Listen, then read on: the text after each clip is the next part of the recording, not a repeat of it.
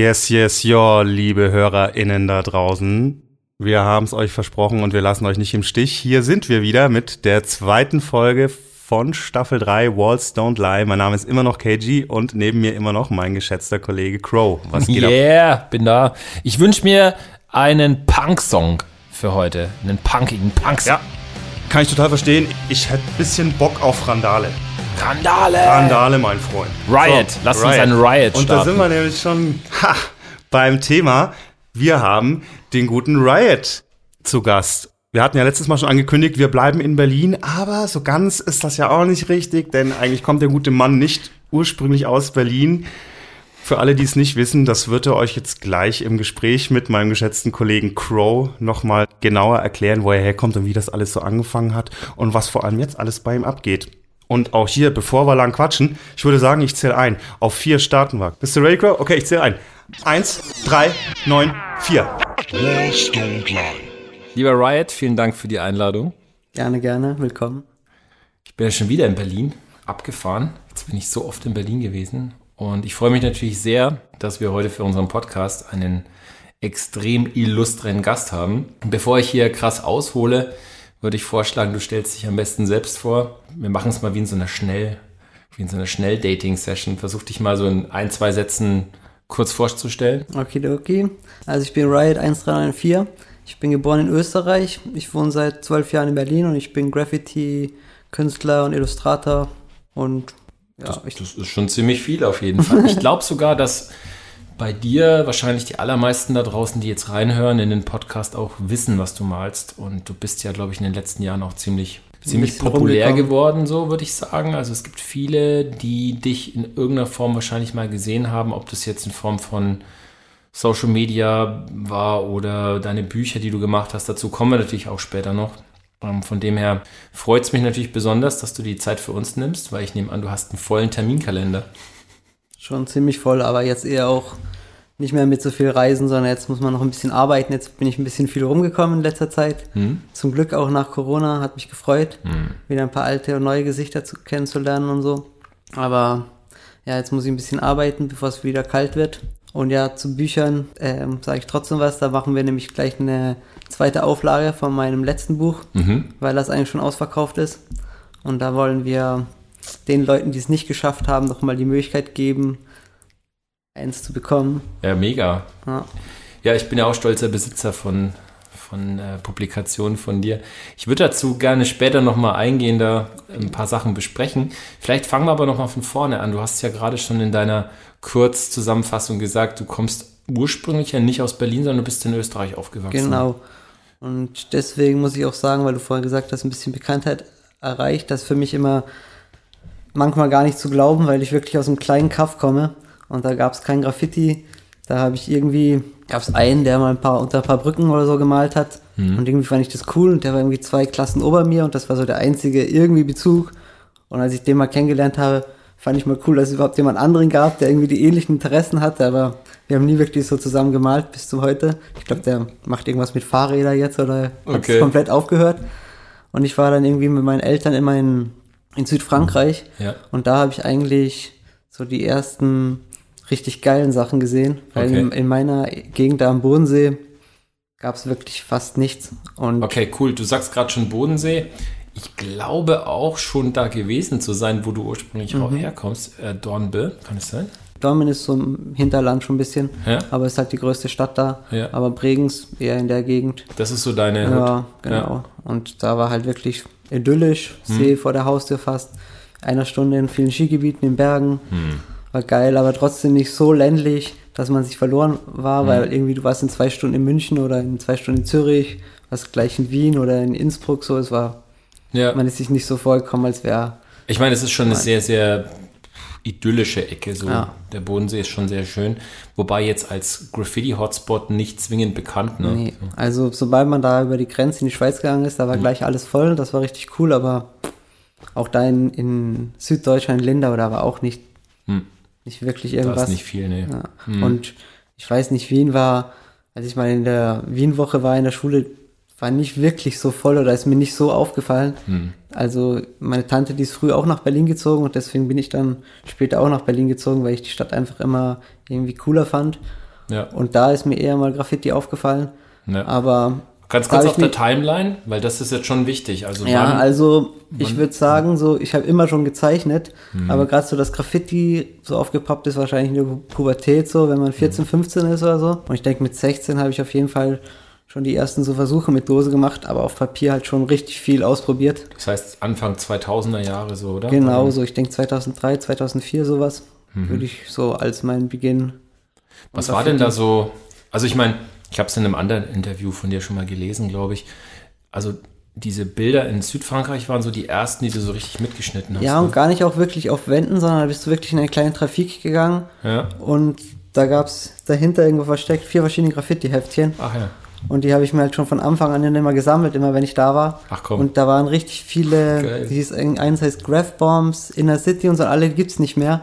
Und in den ersten Heftchen, da waren, das war so Querformat, so wie Mhm. das Style-File und so richtig billiges Papier, aber übertrieben krasse 3D-Bilder mit Hintergründen und blau. Und ich war wie Mhm. voll geflasht und habe gedacht, wow, okay, sowas will ich irgendwie auch machen. Mhm. Und auch die ersten Graffitis, die ich auf Papier gemalt habe, voll 3D, aber manchmal nicht wirklich Buchstaben. Ich wusste nicht, dass da Buchstaben auch drin sind. Okay, Für mich ja, war das geil. einfach eine Raumschiff-Style, cool. richtig Ja. cool so. Mhm. Und erst eigentlich so richtig die, die Liebe dann für Buchstaben ist dann Mhm. eher dann schon mehr gekommen, als ich nach Berlin gezogen bin, wo ich gesehen habe, okay, das ganze Style-Writing. Mhm. Aber davor war für mich eher, okay, ich packe einfach meine Charakter und in 3D-Styles und so, Ja. das habe ich schon immer verbunden.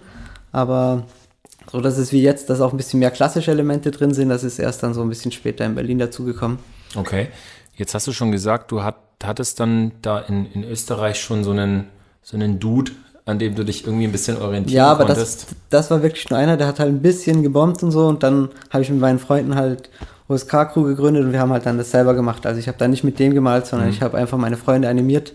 Aber was hat der Typ gemalt? Also jetzt nicht vom Namen, das jetzt, spielt jetzt wahrscheinlich keine Rolle, aber jetzt vom, soll ich sagen, vom, vom Style her, wie würdest du es beschreiben? Relativ simpel, also etwas, was mir jetzt gar nicht mehr gefällt, aber da war das Mhm. einfach so, okay, es gibt Graffiti bei uns in unserer Stadt Okay. und der macht das und das war irgendwie cool, weil du wusstest, okay, der geht raus und, Und der in macht irgendwas. Ja, genau, in Okay. Bregenz und so an der Autobahnlinie und die Bilder sind halt bis heute noch da, was Ach, halt krass. geil ist, weil ja. das hat halt niemand da sonst irgendwie Okay. geschafft am Anfang von den Spots, weil die hat halt keine übermalt Ja. und so viele Spots gibt's nicht.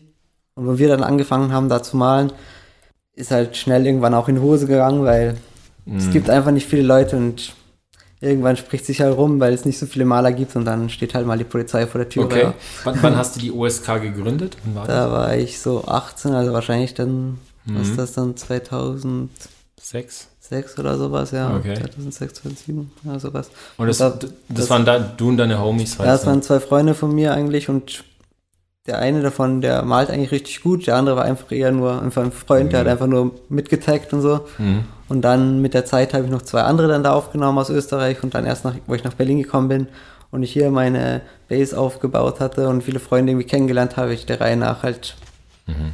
die Freunde mit reingenommen. Und eigentlich OSK-Crew ist schon hauptsächlich noch die Crew, wo ich so alte und Freunde habe, mit denen ich schon am Okay. meisten gemalt Ja, du habe. schreibst ja. die Crew ja auch noch. Ja, Ne? genau. Ich schreibe nicht immer alle, alle Crews, aber OSK ist irgendwie, da grüße ich damit auch einfach die alten Freunde Ja. von mir, die jetzt in Wien sitzen und was ganz anderes machen oder so, aber Back to the irgendwie ist roots. es genau. Ja, voll gut. Okay, wenn ich jetzt mal rechne, das heißt, du warst ja dann gar nicht mehr so wahnsinnig lange in Bregenz. Das heißt, 2009 bist du ja dann, glaube ich, schon Genau, nach also Berlin. mit 20 bin ich dann schon nach Berlin, deswegen Wow. jetzt bin ich auch schon fast Okay. 13 Jahre oder so hier, ja. Okay. Wie waren dann diese Jahre in Bregenz noch bis zu diesem Entschluss, dass du dann nach, nach Berlin wolltest? Hattest du dann da auch schon, sage ich mal, eine stilistische Entwicklung, wo es irgendwie sich abgezeichnet hat? Ja, ich habe auf jeden Fall in der Schule, genauso in meinem letzten Abiturjahr, da war ich schon ein bisschen nicht mehr so für Schule interessiert und habe dann eher auch aufgelegt und habe äh, dann meine erste Ausstellung gemacht und habe mich richtig gefreut, dass es eigentlich läuft, ich kann das machen, was ich möchte.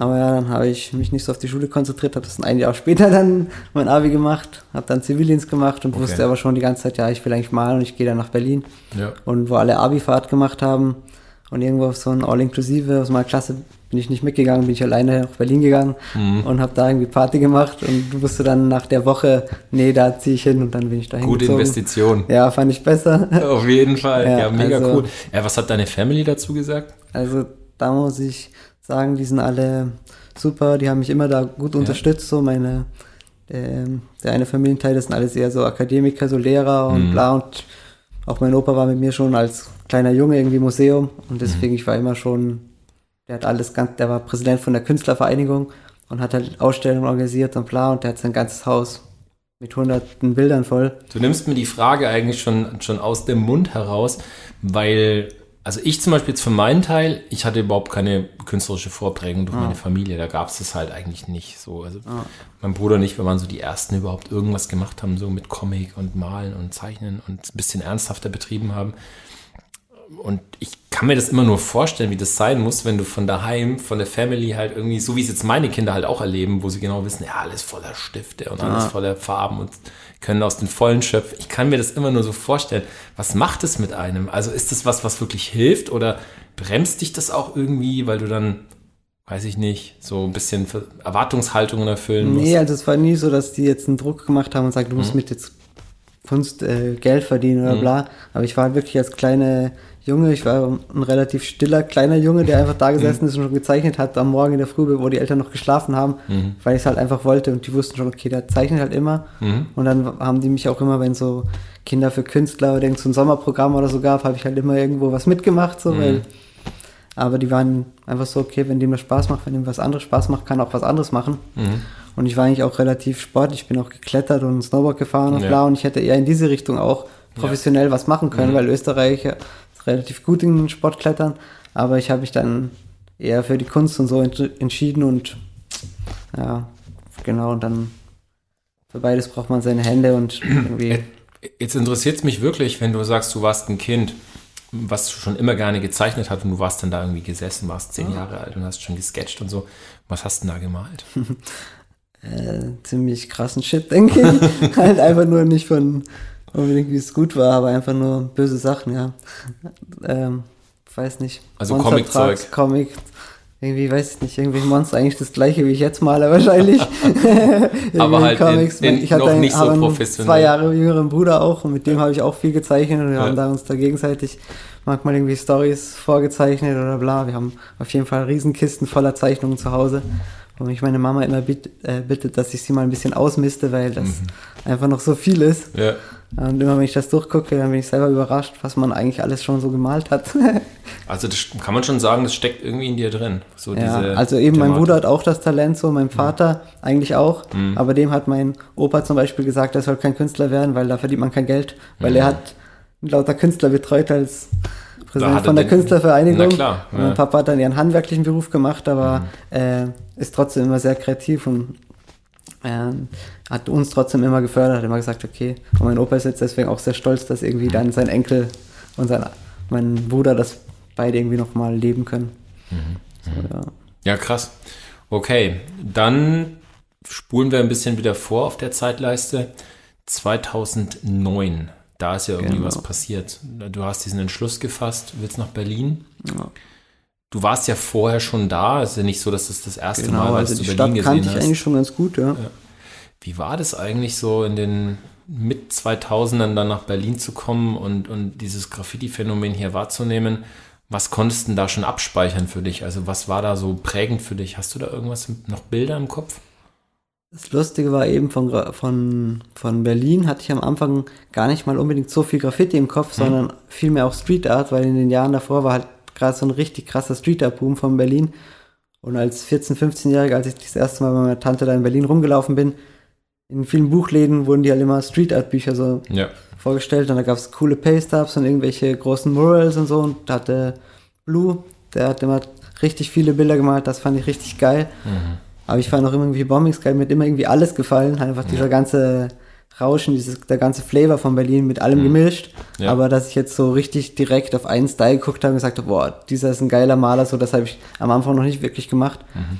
Also es gab halt schon ein paar Maler, die ich da cool fand, aber das hat sich auch immer wieder mal so geändert. Also Jetzt bist Aber- du natürlich jemand, der figurativ sehr stark ist.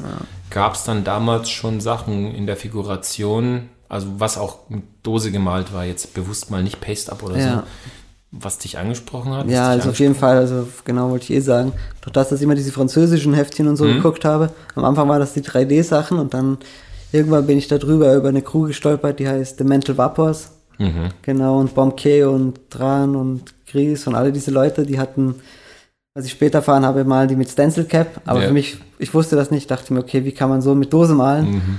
Und für mich war das das Ziel, einfach auch wie die, äh, so wie ich halt auf Papier gezeichnet habe, wollte ich an der Wand zeichnen. Und das war halt, an das ich mich halt herangearbeitet habe. Für alle da sozusagen. draußen, die das jetzt nicht kennen, ähm, natürlich große Empfehlung, sich das mal reinzuziehen. Also Mental Vapors ist eine Crew aus Frankreich, die, ich würde schon sagen, eher experimentell Styles auch malt und also- sehr figurativ teilweise. Ja, organisch. also es gibt, es gibt halt in der Crew alles. Es gibt welche, die malen Kalligrafie, welche, Mhm. die auch viel Styles malen und welche, die halt echt nur Characters malen, aber halt auf sehr, sehr hohem Niveau. Und mittlerweile zwei, drei von denen malen jetzt mittlerweile sehr abstrakt, große Leinwände und sind Mhm. Ja. Mhm. alle voll im Kunstmarkt angekommen, aber die waren schon auf jeden Fall am Anfang sehr prägend. Ja, und wenn ich jetzt gerade am Anfang klar- ja. Mhm. gerade von den prägenden Leuten rede, bei den Franzosen, muss ich natürlich auch Horfe sagen. Habe ich auch immer sehr gefeiert. Einfach nur äh, diese roughe Linienführung und sehr kreativ und organisch und mit wenigen Farben und das meiste rausholen. Und eben auch Soa zum Beispiel, auch ein Franzose. Mhm. Die waren für mich irgendwie am Anfang so, wo ich dachte, okay, krass, das, was man Mhm. alles machen kann. Das ist interessant. Ich habe natürlich im Vorfeld zu dem Gespräch auch versucht, deinen Style so ein bisschen zu analysieren und habe versucht, so Rückschlüsse zu ziehen. Und jetzt fällt es mir wie Schuppen von den Augen, dass es natürlich gerade die Franzosen sind, Naja, die da Also so Beispiel- als Grenzgänger, Ja. weil sie ja weder, du kannst die nicht so einfach einsortieren. Ja, Street Art passt auch Nee, nicht so nee. ganz. Ist schon Style Writing. ja. Wenn ich auch noch nennen muss, ist Reut, weil der war am Anfang, in meiner Anfangsphase, wo ich in Berlin war, wo ich viele Bilder gemalt habe, habe ich auch ziemlich viele mehr flashy Effekte und Sachen gemalt und da war eher jemand wie der auch Inspiration, so jemand wie Horfe. Das habe ich dann viel später erst nochmal krasser wertgeschätzt, mit dieser Einfachheit von Farbe einfach umzugehen, nur mit einer Rollerfarbe und einer Outline oder so. Du meinst jetzt Reut von, von MSK. Ganz am Anfang, wo man die ersten Bilder von dem gesehen hat, war so, boah, okay, der macht jetzt ja einfach nicht nur so Verbindung, bla, sondern das ist ja irgendwie voll was Grafisches, Effektmäßiges viele so. Texturen. Und das wurde halt richtig oft kopiert und das sieht man bis heute noch voll oft Mhm. Leute, die noch so beeinflusst sind davon. Da habe ich mich dann schnell wieder davon gelöst, aber ich muss auf jeden Fall sagen, ganz am Anfang War das, ja, war von das schon ersten prägend. Dingen, ja, ja. Also wie gesagt, ich hatte davor immer meine 3D-Sachen Mhm. und habe 3D-Bilder gemalt, aber das äh, so richtig aufwendig krasse 3D-Bilder habe ich in meiner Phase in Österreich nicht auf die Wand gemalt. Da habe Mhm. ich irgendwie hässliche Bombing-Sachen gemalt, nach heutigem Sinne, da hattest du keine Zeit, da warst du jung, da hast du einfach Action ein bisschen so gemacht. Mhm. Und auf dem Papier habe ich übelst krasse 3D-Dinger gemalt, die ich auch nie bis heute an der Wand so gemalt habe. Solltest das du auf irgendwie ganz- mal umsetzen. ja, ja. Einfach nur, dass du es gemacht Ja, hast. ja, genau. Ja, Irgendwie witzig. Ich habe vor ein paar Wochen erst ähm, hatte ich äh, Miel Ah, okay. aus Holland zu Gast in Nürnberg, weil die eine große Wand gestaltet haben. Und wir waren dann einen Abend so irgendwie, weiß ich, fränkisch essen und so. Und dann sind wir ins Gespräch gekommen und ich habe sie gefragt, ob sie in mein Travelbook irgendwie was, was reinmalen wollen oder so. Ja. Und dann kam raus, dass sie auch, also einer zumindest, ähm, früher 3D-Styles gemalt hat. Und dann hat er mir halt so einen 3D-Buchstaben reingemalt und meinte so, ja, ich bin so voll krass auf 3D hängen geblieben früher und so. Also ich glaube, für viele, die, um jetzt den Bogen zu spannen, so, ich glaube, für viele, die halt figurativ sehr stark sind, war dieses 3D-Thema halt echt eine, eine Brücke, weißt du? So, ein viel- Style-Writing. Ja, genau, ja. So viele Leute, die ich jetzt mittlerweile auch kennengelernt habe, die ganz anders jetzt malen, aber auch immer ein bisschen Charakter und wo du gemerkt hast, man, das sind voll die kreativen Leute, die haben in ihrer Schaffensphase so viele Styles geändert, haben wirklich oft mit 3D und so Mhm. in Sachen angefangen. Gerade die, die so voll die Zeichner auch sind, die Ja. jetzt nicht einfach nur direkt eben von diesem, okay, ich muss die Buchstaben so und Ja. so malen und nur vom Buchstaben Style Writing, sondern wirklich, die sagen, okay, ich zeichne, okay, ich könnte mal die Buchstaben äh, ein Haus draus machen oder bla, halt, die gleich schon Genau. anders irgendwie denken. Die haben oft irgendwie ja Voll. sowas angefangen. da denkt man gar nicht so oft drüber nach, aber das ist wirklich so, dass man sagt, da hast du halt dann für die, diejenigen, die eh schon ein räumliches Vorstellungsvermögen haben oder vielleicht einfach mehr Genau. in Konzepten denken, die haben da halt einfach ein größeres Spielfeld. Das hat mich wahrscheinlich am Anfang bei den 3D-Sachen beeindruckt und das mache ich heute noch, auch wenn ich da nicht direkt 3D male, aber so Schatten und Mhm. Tiefe und so ist genau das Gleiche. Das ist wichtig, einfach nur das rauszumodellieren.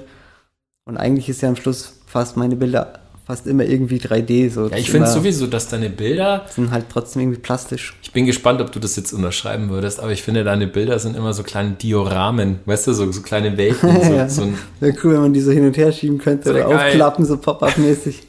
ja. Die Wand zum Aufklappen. Ja. Das ist immer so Fenster einbauen. Genau, kommt immer was raus. Wäre geil. Voll gut. Müsste ich mal als Animation machen. Erlaub mir mal an der Stelle eine Frage, die du wahrscheinlich schon öfters gehört hast, aber warum Riot?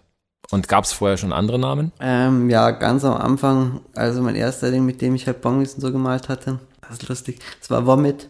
und da mit dem habe ich rumgetaggt und das hat mir irgendwie gefallen, das war richtig so punkmäßig, okay, ich kotze alles voll, irgendwie Zombie, Monster, immer irgendwie so Wörter, die irgendwie was bedeutet haben, halt, ich habe das irgendwie gar nicht so realisiert bei den Graffiti-Malern, dass viele einfach nur die Namen auswählen wegen den Buchstaben. Für mich musste der jetzt irgendwie immer eine Bedeutung haben. Und ja, das waren halt irgendwie alles zu lange Worte. Vomit ist schon echt fies. und dann, ja, habe ich halt in dieser Zeit, gerade wo ich weiß nicht, so 15 war, 15, 16, ja. habe ich richtig viel so Punk und Deutschpunk gehört. Richtig viel Misfits. Und irgendwie Misfits fand ich eben die, die Optik geil, eben diese Totenkopf, diese ganze Ästhetik und so. Das war sicher auch irgendwie prägend in meinen Bildern. Und eben von Deutschpunk Texte her konnte ich irgendwie so viele auswendig und da gab es ein Lied eben von Rawside. Mhm. Und das war Riot und ich kann nicht singen, aber so oft wiederholt Riot, Riot, Riot, bis ich mal gegoogelt habe, was das überhaupt bedeutet. Ja. Dachte ich mir, okay, hat Power und so, klingt gut. Und habe ich immer mit Riot schon geschrieben, aber Riot an sich war kein gutes Wort, halt so ein T am Ende, IOT. Also meine allerersten Riot Pieces sind so schlecht, also die gefallen mir überhaupt nicht, styletechnisch überhaupt nicht. Und irgendwann das war auch schon in Berlin, habe ich irgendwann dann das S dran gehangen. Das war, da war ich ja schon zwei, drei Jahre hier. Und Ja. ab da haben sie mir dann irgendwie besser gefallen. Ja, das führt mich natürlich zum nächsten Punkt, weil für mich Punk auch ziemlich viel bedeutet. Wir hatten im Vorgespräch schon mal kurz darüber gesprochen, dass ich eine Sozialisation hinter mir habe, wo ich halt einige Subkulturen so ein bisschen ausprobiert habe. Ich war auch mal zeitlang im Punk unterwegs und deswegen kann ich das gut nachfühlen, was du da sagst. Es hat mich auch extrem beeinflusst, so die äh, in meinen Teenagerjahren so. Ich habe auch Misfits gehört, war auch ein Ja. Danzig-Konzert und so. Also von dem her, das, da, da bin ich schon nah dran und ich muss auch sagen, dass mich natürlich deine Optik, also das, was du malst und teilweise diese Dämonen, Teufel, Monster, dass die mich natürlich schon auch stark an Cover-Artworks zurückerinnern, Genau, so. ohne dass ich jetzt sage, dass das genauso Nee, aussieht, nee. aber das ist so eine Welt, die, die mir schon sehr geläufig ist. Deswegen äh, würde ich ganz gern bei Punk nochmal kurz einhaken. Also hast du in der Zeit, als du dich für Punk dann stark interessiert hast oder wo du die Musik auch gehört hast, hast du dann da auch schon irgendwie Graffiti so im Grundrauschen wahrgenommen? Hast du das irgendwie mitbekommen? Ja, ich war halt immer so in, dazwischen, auch zwischen den Subkulturen. Ich wollte nie so hundertprozentig dabei sein, weil ich hatte keinen Grund, richtig krass zu rebellieren. Ich hatte, mir ist es gut gegangen, meine Eltern haben mich supportet, ich musste nicht gegen meine Eltern rebellieren oder was. Aber ich fand einfach die Musik cool, die, viele Freunde, was irgendwo am See bei uns rumgechillt haben, waren halt irgendwelche Punks und so. Deswegen, ich habe das schon irgendwie so aufgesaugt und habe mir auch gedacht, okay, ich bin aber nicht einer, der hier nur rumsitzt und Bier trinkt, so ich will irgendwas machen.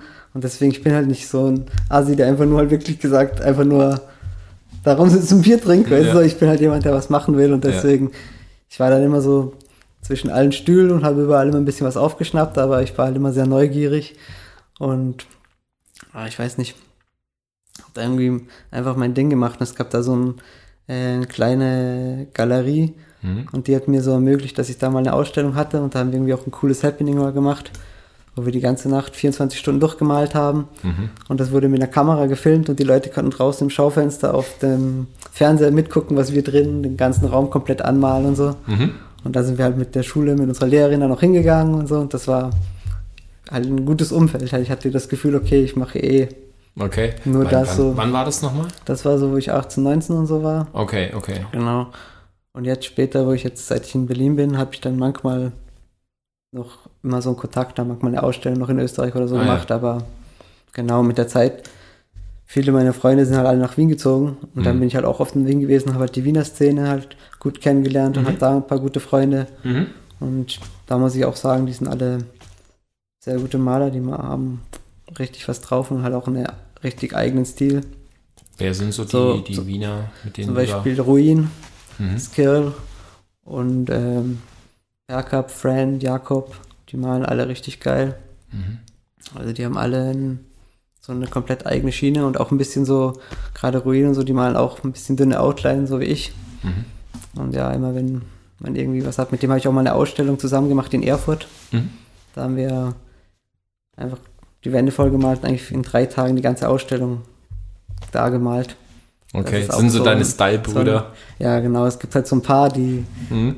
genau, da weiß man halt, wenn ich mit denen mich hinstelle, das funktioniert irgendwie immer ganz gut. Aber ich bin offen, ich, ich mal auch jedem, jemand, der was komplett anderes Ja. malt. Ich mag den Kontrast auch. Also, Du, ganz ehrlich, ich meine, das ist auch so ein Punkt, ne? Ich meine, wenn du jetzt eine Ja, Wand malst und du malst dann dein, also im Prinzip malst deine Illustration, dann ist es ja auch gar nicht mehr so leicht, daneben zu malen, wenn man jetzt stilistisch komplett ab, abweicht. So. Also, wann hast du das letzte Mal so eine richtige typische Konzeptwand gemalt, so, wo, wo alle sich aufeinander einschwören, farbenmäßig? das habe ich, glaube ich, in den letzten, also in den ersten Jahren, wo ich nach Berlin gekommen bin, wo ich eben hier die USK-Freunde hier kennengelernt Mhm. habe, da haben wir öfter mal noch so zusammen halt alles abgestimmt und alles, alles mal so durchgespielt, so was man halt so macht, mal mit irgendwie einem crazy Background und dann mal ein Wald dahinter und bla.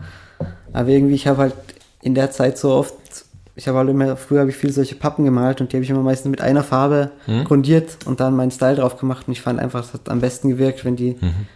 klarer Hintergrund haben, da passiert schon genug, so ich, ich brauche nicht dahinter so viel Ja.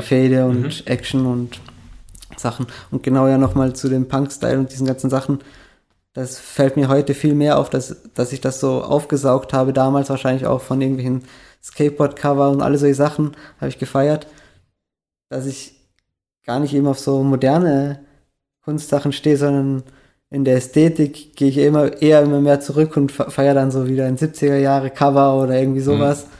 Und das male ich jetzt noch mehr als wie davor, aber davor habe ich es irgendwie auch schon gemacht, aber unterbewusst. Also jetzt mache ich es bewusster irgendwie. Jetzt, Ist ja interessant. Ist, ist insofern auch interessant oder ein interessantes Spannungsfeld, sag ich mal, weil du ja von Familienseite her eben diesen traditionellen Kunst-Background ja sehr früh kennengelernt hast. Ja. Aber trotzdem basiert deine Kunst heute eher auf so Grassroots-Kunst und Lowbrow-Art, ne? Ja, sagt ja, man in der Fachsprache dazu. Ja. Was ja, glaube ich, ich meine, ich will jetzt, dazu habe ich jetzt eigentlich zu wenig Einblick, aber ich mutmaße jetzt mal, dass in dem Aber das, elitären Kunstkontext wird es ja eher belächelt oft, ne? das war aber vielleicht genau das Lustige. Vielleicht, weil ich halt früher schon, auch meine Tante, die ist hier in Berlin, äh, die arbeitet im Deutschen Historischen Museum so Mhm. und die hat uns immer, wenn irgendein MoMA oder irgendeine große Kunstausstellung hier war, konnten wir einfach da reingehen Mhm. und hatten eine Führung und so und du hast immer die großen Meister schon gesehen, als ich noch nicht so alt war und ich habe alles das irgendwie aufgesaugt und Mhm. wollte immer malen, aber mich hat es halt irgendwie dann nie so, Mhm. ich wollte nie ein abstraktes Riesenbild malen oder irgendwas. Mich haben diese Zeichnungen und diese so Underground-Comic und solche Sachen hat mich einfach immer mehr geflasht. Das hatte immer viel mehr Power für mich. Ich dachte, das anderes können die anderen machen. Die können von mir aus ewig da schön malen. Finde ich Mhm. auch schön. Aber ich will das irgendwie gar nicht. Und vielleicht ist es deswegen, weil ich das alles so gesehen habe und als Kind schon irgendwie Kunstbücher geguckt habe, aber nicht so viel diese Underground-Comic-Sachen. Mhm. Das habe ich für mich selber dann entdeckt. Und deswegen wahrscheinlich habe ich das dann mehr so für mich Weißt, verfolgt. weißt du, was meine, weißt, was meine Vermutung ist, warum das für uns, und dann nehme ich jetzt auch mich mal mit rein, weil ich bin ja auch so ein Subkulturvogel, warum das für uns vielleicht mehr bedeutet, emotional, wie jetzt so ein Highbrow-Art. Und da gibt es ja auch geiles Zeug, ne? Ohne Fall. Zweifel. Ich bin da, feier da alle ziemlich viel. Aber ich glaube, dieses hochelitäre Kunstmoment, das ist ja, das erlebst du quasi nur in der Galerie oder im musealen Kontext, aber außenrum gibt es nicht eine gelebte Kultur. Also da gibt es nicht diese Schnittmengen, wo man sagt, äh, man geht irgendwo in einen Club oder Ja. man hat einen DJ und man hat die Plattenkunst und man hat ein Video. Also es ist dieses Mixed, Mixed Media oder multimediale Element, diese Querverbindungen gibt es da nicht so. Das ist Ja. dann alles ein bisschen Elfenbeinturmäßig. Ja. Und das könnte ich mir vorstellen, ist vielleicht ein Grund, warum das gerade für jemanden, der so ein bisschen hängen bleibt auf diesem jugendkulturellen, subkulturellen Ja. Element, du wirst immer mehr emotionale Verbindungen dazu haben, weil das ist halt gelebt gewesen. Auf jeden Oder Fall. immer noch gelebt. Ne? Ja, das trifft ganz gut. Wahrscheinlich deswegen habe ich auch ein paar Followers, weil ich halt richtig viele verschiedene Subkulturen und Leute anspreche. Also ich gucke ja manchmal selber, welche Leute mir jetzt was geschrieben haben oder was und dann ist das irgendwie ein Tätowierer oder irgendwie irgendein Skateboarder oder irgendwas. Also in die verrücktesten Richtungen geht das manchmal. Ja. Wo du denkst, okay, irgendwie scheinbar spreche ich ganz viele verschiedene Leute an und manche aus irgendwie verschiedensten Gründen, aber auch, aber auch bei verschiedensten Bildern, weil ich ja, irgendwie verschiedene Sachen male und das ist irgendwie dann ganz cool. Halt. Und es ist auch krass, wie du da, wie, wie du die Leute da anträgerst, ne? Also was wie viel Emotion da drin steckt. Ich habe ja dieses Sketch-Projekt dieses Jahr, wo ich wirklich versuche, je, jeden Tag einen Sketch zu malen. Und ich hatte einen Monat, wo ich ganz viel so Musikreferenzen mhm. gemalt habe und auch so Skateboard-Designs irgendwie äh, ja, gelauncht habe und so mit, meinem, mit meinen Buchstaben und so. Und ich habe da so krasse Zuschriften bekommen, ja. Leute, die völlig eskaliert ja, sind drauf. So, wow, wie geil und ja. ah, das ist so cool und so. Wo du merkst, okay, das, das scheint irgendwas mit den Leuten zu machen. Ja, klar. Das, das ist was komplett so, anderes. Ja, wenn man die auf irgendwo erreicht, man weiß gar nicht manchmal wo halt. Ich meine, da bei Plattencover, das ist Nostalgie, da wissen die wahrscheinlich so einfach genau. Ja.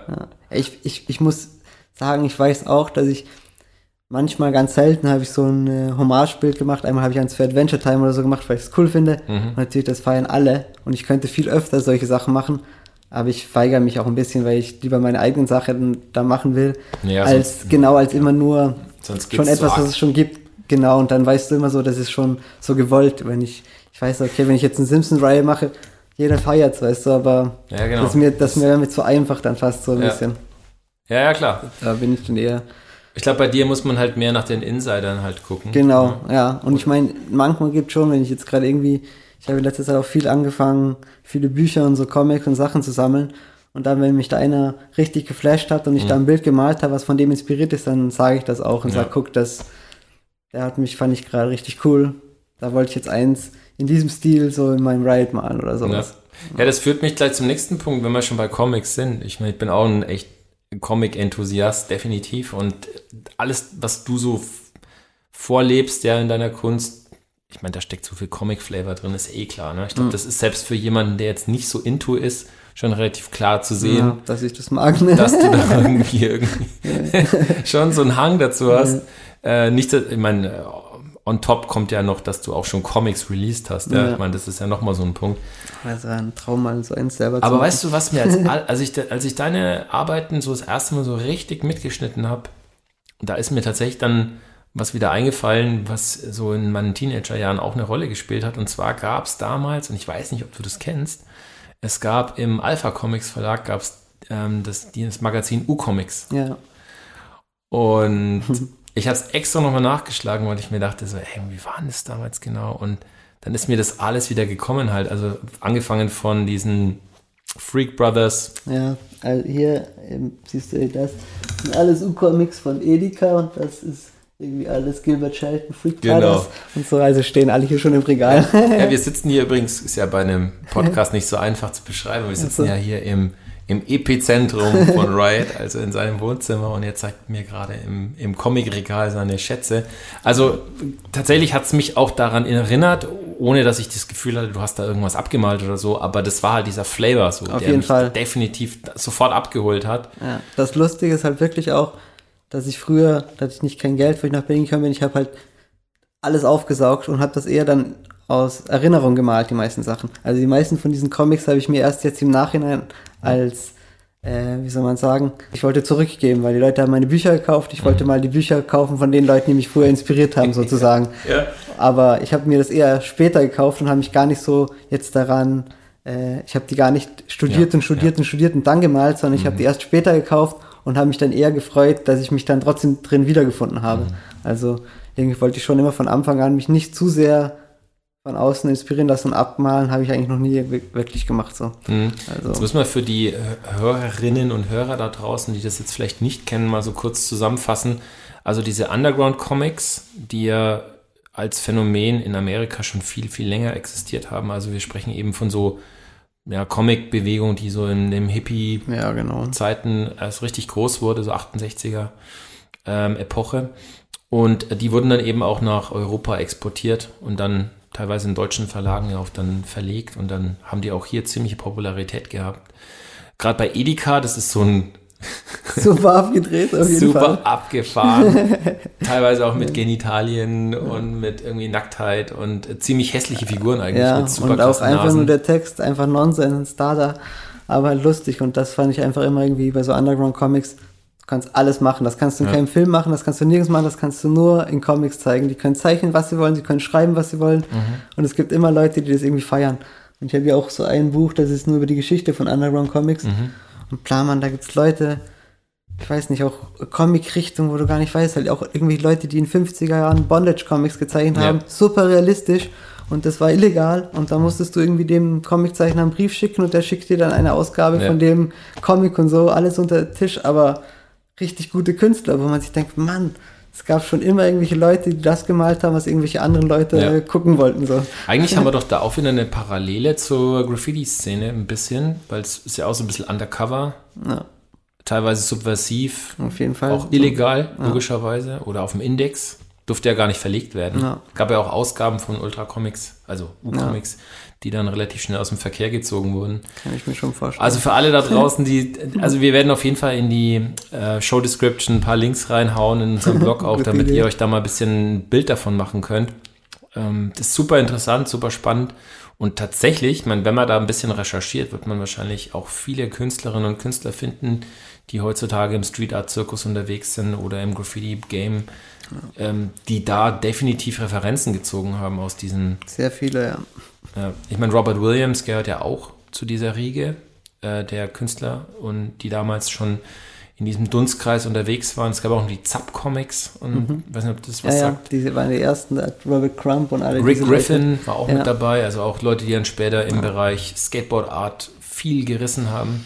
Leute. Ja, wenn Also- man von, genau, wenn man gerade Rick Griffin und so, habe ich auch in einem Buch so drin. Da sind, äh, der hat für irgendwie Grateful Dead und so Mhm. die Schriftzüge gemacht. Und die Schriftzüge sind von den 70er Jahren mit 3D-Blocks und alles dran. Das ist einfach eigentlich schon richtig cooles Graffiti. Wenn man das jetzt heutzutage so an die Wand malen würde, würde immer noch richtig cool aussehen. Ja, und und das war noch in der Zeit, bevor irgendwie die ersten Leute irgendwie vielleicht einen Tag an die Wand gemalt haben. Absolut. Und ich meine, leg dir mal ein, ein aktuelles Bild von Cess neben einem Rick Griffin. So. Ja.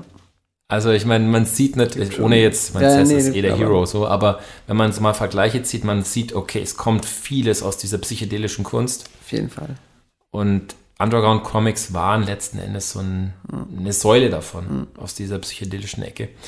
Also man sieht immer mehr Leute, die, da merkst du richtig, die suchen irgendwas, mit dem sie ein bisschen auch rausstechen können, was ja auch cool ist. Und dann schieben die irgendeine Richtung. Sagen wir mal, sie malen jetzt nur noch Jugendstil-Graffiti oder sie malen Mhm. nur äh, Picasso-Style-Graffiti, keine Ahnung. Aber sie suchen sich eine Kunstrichtung und adaptieren sie in Graffiti Ja. und stechen dadurch wieder ein bisschen raus. Und das finde ich eigentlich ganz cool, weil irgendwie alles sich ein bisschen mehr vermischt. Mhm. Und man nicht nur sagt, okay, Graffiti muss jetzt einfach so und so sein, sondern hey, ich kann alles von allen Kunstrichtungen mit reinpacken Mhm. und das kann fresh aussehen und Ja, ist voll. cool. Ja gut, ich meine, jetzt sind wir bei, jetzt hatten wir so das Thema Punk schon besprochen, wir haben Underground Comics. Wie sieht es mit Hip-Hop aus? Also war Hip-Hop für dich in irgendeiner Form auch eine Triebfeder? Also für Graffiti und so weniger. Also Mhm. ich habe, was habe ich gehört, Cypress Hill oder sowas. Mhm. Ein bisschen, ein paar Underground-Sachen fand ich ganz cool, aber ich habe nie zum Beispiel deutschen Hip-Hop oder so habe ich nie wirklich gefeiert. Also die ersten, die ich da cool fand, war Deichkind. Das hat Spaß gemacht. Und, aber das hat dann irgendwie für mich nichts dann mit äh, dem Malen zu tun gehabt. Also in der Zeit, wo ich richtig viel gemalt habe, habe ich richtig, am Anfang, wo ich 17, 18, wo ich, da habe ich Drum Bass richtig gefeiert einfach. Da war Drum Bass Mhm. und davor halt eben Punk und eher in diese Richtung. Und Hip-Hop war da überhaupt nicht wirklich wichtig. Ja. Und das ist erst jetzt mit der Zeit, durch das ich war eher immer auf der Schiene Drum Bass, dann Dubstep, Dub und Grime. Und Grime höre ich jetzt relativ häufig und das ist ja irgendwie eine Art von Sprechgesang auch. Mhm. Aber ich habe das irgendwie aus England immer mehr gefeiert und manchmal kommen da auch Hip-Hop-Artists drunter, aber meistens halt aus der UK und nicht aus Mhm. USA irgendwie. Ja, ist Ich spannend. habe irgendwie da Ich meine, du hast ja auch in Anführungszeichen relativ spät erst angefangen. Also wenn du sagst, Mitte der 2000er war so dein, dein Startschuss, da war ja diese Hip-Hop-Welle, die wir in, den, in Deutschland erlebt haben, so Ende der 90er, die war da schon ein bisschen am Abappen oder da gab es dann zumindest, ja, sagen wir mal, Verschiebungen hin zu anderen Stilistiken. Deswegen verstehe ich schon auch, dass es vielleicht nicht so die Triebfeder war für dich. Obwohl es in Österreich gab es ja auch ganz, ganz nice Ja, aber irgendwie in meinem Freundeskreis, also wir waren in der Kreativklasse und die meisten von meinen Freunden haben halt auch Punk gehört und so Ja. und wir waren da irgendwie einfach nicht, weil einer hat ein bisschen immer Hip-Hop gehört, aber Mhm. diesmal dann, das war dann nicht unser gemeinsamer, dann haben wir eher zusammen Haus gehört oder weiß ich nicht. Und das war nicht dann cool, ja cool. So mit so Proll-Hip-Hop-Rap konnte ich einfach immer nie was anfangen, Mhm. weiß nicht. Gab es eigentlich schon mal Momente, wo du mit deinen Bildern für Eskalation gesorgt hast? Also gab es schon richtig Stress oder Leute, die dann gesagt haben, boah, es geht ja gar nicht. Dass man sowas malt oder ja, ja, dass sich Leute Nee, also- aufgeregt haben. Nee, also nicht wirklich so.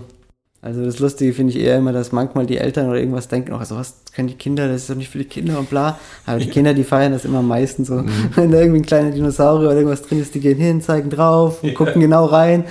Und so, eigentlich denke ich, ja, das ist nur in den Köpfen. so richtig, also es, es gibt schon Künstler, die richtig abartige Sachen malen. Ich male nicht wirklich abartige Sachen so. Also es sind ein bisschen ein paar Monster, es sind ein paar Zähne und manchmal vielleicht ein bisschen nackte Teile, aber nicht wirklich. Ich will nicht wirklich einen Skandal oder so machen. Ja. Das ist mir nicht wichtig. Also Ja. ich gehe nicht raus und sage, ich mal jetzt das Krasseste, was mir einfällt und das ist so richtig eklig. Das könnte ich auch machen, aber das ist nicht meine Mhm. Antriebsfeder. Also Ja. Okay, ja, verstehe. Du bist auch Mitglied bei Super Bad Boys SBB Crew. Genau, ja, das war am Anfang ziemlich cool. Ähm, da äh, gab es diesen Sketch Circle und dann hat eben Dicho, eine alte Legende von Berlin gemacht. Und der ist immer da in der einen Ecke gesessen und hat aufgelegt und ich bin in der anderen Ecke gesessen und habe gezeichnet. Und irgendwie sind wir drauf gekommen, dass wir beide die sind, die immer da sind. und dann habe ich mit ihm angefreundet und so und der war halt auch immer cool, weil immer wenn andere Maler nach Berlin gekommen Ja. sind und er beschäftigt war am Auflegen, hat er den mal zu mir rübergeschickt und hat gesagt, das ist right. Äh, und dann habe ich gesagt, oh hi und bla, habe mit dem gezeichnet, habe immer dann neue Leute auch immer kennengelernt Ja. und so. Und dem habe ich auf jeden Fall am Anfang viel zu verdanken. Er war auch bei einem Austausch in äh, Sao Paulo vor 14 Jahren einmal. Und bei seiner Connection bin ich dann auch nach Sao Paulo Ach, gegangen, cool. war bei diesem Austausch. Mhm. Später bei einem Austausch in Uruguay, da habe ich dann auch meine Freundin kennengelernt und so. Und das war auf jeden Fall schon ein bisschen ins Rollen gebracht. Mhm. Die Joan dann, als er mich dann in die Crew aufgenommen hat, die er da neu gegründet hat, war ich auf jeden Fall sehr, sehr stolz. Ja. Genau, und da bist ja du auch ein Mitglied, genau. Ja, aber recht spät jetzt dazu Ja, genau. gekommen. Aber Ein Newbie. da muss ich eben das sagen, deswegen am Anfang, weil da war ich, äh, wie gesagt, sehr stolz, da war ich noch sehr klein. Und dann sind mit der Zeit jetzt so viele Leute dazugekommen, dass ich ehrlich gesagt ein bisschen Überblick verloren habe, weil äh, es gab kein Sketch Circle mehr und ich hatte nicht mehr so viel Ja, Kontakt stimmt. mit Dicho Ja, und dann plötzlich Mhm. war Dicho, der hat das halt meistens entschieden und ich war immer cool und sage, das sind auf Mhm. jeden Fall alles coole Leute, aber auch jetzt gerade oben und so aus Hamburg, die habe ich vielleicht einmal kurz gesehen Mhm. und natürlich würde ich mich freuen, wenn man alle besser kennenlernt. Aber zum Ja, ja, Beispiel bei klar. Mhm. jetzt der OSK-Crew, das sind halt alles Freunde, die ich besser und länger kenne. Mhm. Und am Anfang bei den Super Bad Boys war jetzt auch, eben auch Markus und Mhm. Scanner so, der war auch ein bisschen später und dann auch Ross und so, die waren halt alle noch so zuerst im Umfeld. Mhm. Und dann hat man halt gedacht, okay, man weiß noch und dann hat man noch geschafft, miteinander ein bisschen zu malen, aber jetzt denkt man sich, Mann, man müsste eigentlich, wenn man mit jedem von der Crew mal malen würde, dann müsste man die ganze Zeit halt alle abhaken. So. Jahresprojekt. Genau, Auf jeden deswegen Fall. ja, auf jeden Ja, Fall wäre schön, geil. wenn man, wenn man mal schaffen würde, so, dass die ganze Crew mal zusammen malt, genau.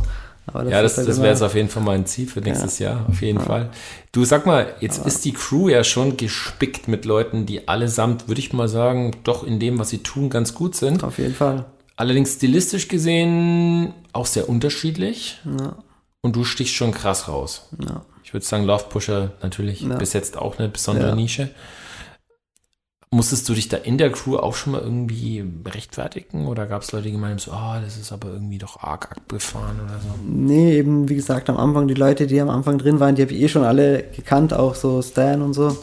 Mhm. Und die wussten schon davor, was ich male. Mhm. Und Dietsch hat halt scheinbar das gefeiert, was ich male, Mhm. wollte mich halt unbedingt in der Crew haben und ich habe mich gefreut und ich habe gar nicht drüber nachgedacht, Ja. was die anderen Leute malen. Mir war das immer relativ egal, jeder kann malen, was er möchte. Mhm. Und deswegen, ich rede ja auch keinem rein, was er malen soll, deswegen. Ich habe die Crew ja auch als sehr open-minded empfunden, schon von Anfang an. Und mein DJ ist sowieso Es ist eher so, dass wir mal, dass wir mal so, wenn, wenn, wir hatten mal so eine Sache in der Haus, wo wir gemacht haben. Mhm. Und da war mal die ganze Crew zusammen, musste alle malen und da ein bisschen planen. Das war auf jeden Fall ein bisschen anstrengend, weil man dann halt gemerkt hat, dass alle irgendwie eine andere Herangehensweise haben. Und die einen sind halt sehr grafisch oder haben nur wenig Zeit und bla und die einen Ja. Können den ganzen Tag malen. Und Ja. Es war halt alles ein bisschen durcheinander. ja, die Philosophien sind schon sehr unterschiedlich, glaube ich. Aber jetzt gerade zum Beispiel mit Scanner, mit dem habe ich ja, haben wir eine Firma zusammen Ja. und so, wir arbeiten zusammen und wir malen relativ verschieden, aber Mhm. wir ergänzen uns so gut, dass das funktioniert eben sehr gut. Wenn der, wenn der jetzt genau gleich malen würde wie ich oder gleich wäre wie ich, dann wäre das auch nicht so cool. Weißt du, was ich glaube? Ich glaube ja, dass sozusagen die, die Stilistik erstmal scheißegal ist. Es geht, glaube ich, da wirklich darum, dass man halt einfach von den Werten und von wie man halt tickt und wie Genau. man vom Herzen her Ja. halt Graffiti lebt Ja. oder, oder Kunst lebt, dass es halt zusammenpasst. Ja. Und das ist schon sehr, sehr harmonisch, habe ich so das Gefühl zumindest. Aber generell Berlin, so hattest du dann da schon mal Situationen, wo ich weiß jetzt nicht, ich will das Wort gar nicht in den Mund nehmen, Naja, aber so wo du genau am Anfang, wurdest. nee, ja, genau am Anfang, wo ich nach Berlin gekommen bin, das war eigentlich relativ, ich fand es eigentlich immer ganz amüsant, weil ich bin an der Wand gestanden, hab gemalt, dann steht mal jemand hinter mir und sagt so, ja, ist nicht schlecht, da bist du kein Berliner, oder? Und das war immer so der Standardspruch und dann denke ich mir so, ja, ich bin kein Berliner, ich weiß keine Ahnung, was willst du? Ist halt, da bin ich so gestresst und ehrlich gesagt, ich war jetzt auch nicht so, ich wusste schon ein bisschen von der Geschichte von Berlin, aber ich habe jetzt nicht gewusst, welche Namen bla bla sind, aber ich wusste schon über die Regeln, also ich wusste nicht, ich mal jetzt nicht irgendeinen Scheiß irgendwo in Peace rein und cross den halt und bla, da wusste ich schon, dass es Ärger gibt und hatte da schon Respekt. Und ich habe da am Anfang halt mit meinen Freunden da gemalt und manche, die haben wir halt irgendwo Mhm. mal ein Bild auch so reingemalt, dann sind schon welche Leute gekommen. Ich weiß nicht, ich will jetzt auch keinen Namen nennen, so, weil die sind mittlerweile auch ganz cool. Aber Hm. da haben die sich halt einfach aufgespielt und ich habe, ich, ich komme aus einem kleinen Kaff, so für mich war das Graffiti so, okay, wollen mir irgendwas erzählen und denken, dass sie irgendwas Cooles malen. Ich habe auch gefunden, dass ich was Cooles male. Für mich war es einfach so Ich glaube aber ehrlich Wort. gesagt auch, ich, ich kann mir schon Und, vorstellen, dass du für äh, viele da auch gar nicht auf dem Radar bist, so, weil Nee, du malst und jetzt schon sehr, sehr anders und Genau. Das ich Lustige war wirklich so, wie gesagt, ich will keinen Namen nennen, aber dann so zwei, drei Jahre später hast du Mhm. dann irgendwie ist eine Ausstellung von irgendwas und dann hast du nebeneinander ein Bild und plötzlich sind die voll cool mit dir und Mhm. freuen sich und denkst sich, oh, das ist ja der, der hat ja damals bla und dann ja, ja klar. Ja. Nicht. Also ich hatte immer Respekt für alle Leute und ich habe niemanden irgendwie gestresst, deswegen habe ich das Gleiche halt erwartet. Und wenn halt irgendjemand Glück kommen wollte, wenn er wirklich zu Glück gekommen ist, dann Hm. habe ich mich halt schon geärgert und habe gesagt, okay, wa- was willst du? Ich meine, ich mal auf einer Hall, ich habe niemanden an irgendeiner, irgendeiner illegalen Wand oder so, oder Ja, irgendwo einen Spot irgendwas gekrost, sondern das ist eine Hall, Mann, Hm. wo ich da meistens gemalt habe. ja, die und sind die üblichen, die äh, üblichen Diskussionen, die man halt genau, führt, und das macht halt, für mich hat das keinen Sinn gemacht, ich dachte, das ist eine Hall. Das, Ich meine, wenn du heute durch Berlin läufst, es gibt ja immer noch wahnsinnig viel Graffiti in der Stadt. Ja. Was sind denn so Dinge, die dich halt so richtig abholen können noch? ich stehe schon ein bisschen auch so auf abstrakte und so Anti-Sachen Mhm. im richtigen Kontext von einer kaputten Wand Mhm. mit der Farbe, mit den Buchstaben passt für mich besser manchmal als irgendwie, wenn da jetzt voll der krasse bunte Style dran wäre. Aber ich bin sehr offen in meinem Geschmack von Graffiti. Also wenn irgendwo drei geile Buchstaben sind, ist cool, aber wenn irgendwo auch irgendwas super einfaches, schnelles, hingefetztes ist, finde ich auch cool. Es gibt schon viele gute Maler in Berlin. Aber ich bin, wie gesagt, auch ein bisschen rumgekommen und ich weiß nicht, es gibt in anderen Städten manchmal qualitativ hochwertigere Sachen, finde ich. Mhm. Berlin ist halt alles schwer zu sagen, muss einem halt gefallen. Mhm. Es ist so, ähm, es passt zu der Stadt. Ich würde immer sagen, da wo ich herkomme, wenn du das malen willst, dann würde es einfach nicht hinpassen. Mhm. Jetzt bist du ja schon viel rumgekommen. Was waren denn so Orte, die dich da stilistisch so richtig abgeholt haben? Ähm, also am, meisten inspiriert hat mich auf jeden Fall Mexiko. Mhm. Also Mexiko, da ist so, pff, erstens gibt es richtig viele gute Maler, auch einfach so, die Stadt ist so pulsierend, überall ist, wird gemalt, du kannst überall malen. Äh, dann diese ganze Maya-Inka-Kultur mit Masken, Totenköpfe, Lucha Libre-Kämpfer, du, ich bin rumgelaufen und alles war Inspiration. Ja. Dann die Mischung auch ein bisschen tropisch, ein bisschen abgefuckt. Äh, das ist auch irgendwie die, die, die Farben. Also ich habe gemerkt, auch in Mexiko, die haben das so gefeiert, meine Sachen. Mhm. Leute haben, haben auch gedacht, dass ich Mexikaner wäre oder Wann, irgendwas. wann warst du da? Das war, wann war das? Fünf Jahre her oder so. Da war Okay. Meeting of Style, da war ich drei Wochen und da waren drei verschiedene Events in drei verschiedenen Städten. Und da waren richtig viele gute Maler, da auch welche aus Frankreich eben. Da warst du in Mexiko-Stadt. Genau in Mexiko-Stadt, in der Nähe von Chacomulco, in Guadalajara, irgendwo im, mehr im Norden und in der Karibik, so, wo es auch wieder ganz anders war. Mhm. Ah, das war aber geil. Okay, und wie definierst du, weil du hast das Wort gute Maler gesagt. Achso, genau, Wie ja. Da, definierst du gute Maler? Was heißt das genau?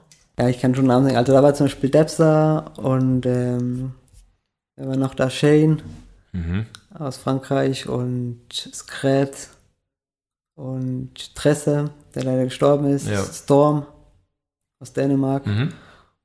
Und ja, wir waren, und Seiss aus Spanien. Mhm. Und alle von denen habe ich irgendwie davor schon gefeiert. Und plötzlich war man in so einer kleinen Ja. elitären Gruppe mit vielen guten südamerikanischen und äh, mexikanischen Malern, Mhm. die dich halt irgendwie gedolmetscht haben. Und wir sind immer in dieser Gruppe rumgelaufen. Und jede Wand, was du gemalt hast, hattest du das Gefühl, jeder pusht den anderen, weil jeder malt hat, was richtig gut ist. Und jeder malt was komplett anderes. Jeder hat einen eigenen, komplett eigenen Style. So, das hat mich auf jeden Fall damals sehr gepusht.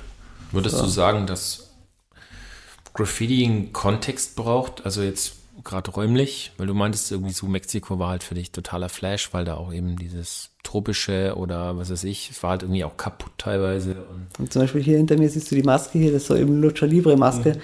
Wir sind halt da für so eine dann rumgelaufen, da in dem bisschen Verwähler ähnlich und alles sieht ziemlich abgefuckt aus und bis du ein bisschen guckst, dann kommt ein Mann aus deinem Laden und sagt, hey, ihr seid doch wirklich von deinen Malern da drüben, hey, könnt ihr mir Lucha Libre Kämpfer auf dem Laden malen, ihr kriegt Trinken und Essen und so. Und wir so, okay, klar. Und dann bist du halt immer, dann malst ja. du für die was und die freuen sich und dann kommen gleich die nächsten und wollen, dass du für denen was aufs Haus malst. Und eben dieser Flavor von Graffiti da, wie das halt so gelebt wird, das finde ich ja. irgendwie geil, das ist, du kannst irgendwie malen, was du willst und gleichzeitig freuen die sich über alles ja, ist wie. Ich finde es interessant, was du sagst, weil für mich waren so die ersten Jahre, also ich habe 96 angefangen, mich dafür zu interessieren und auch damit Graffiti zu machen so.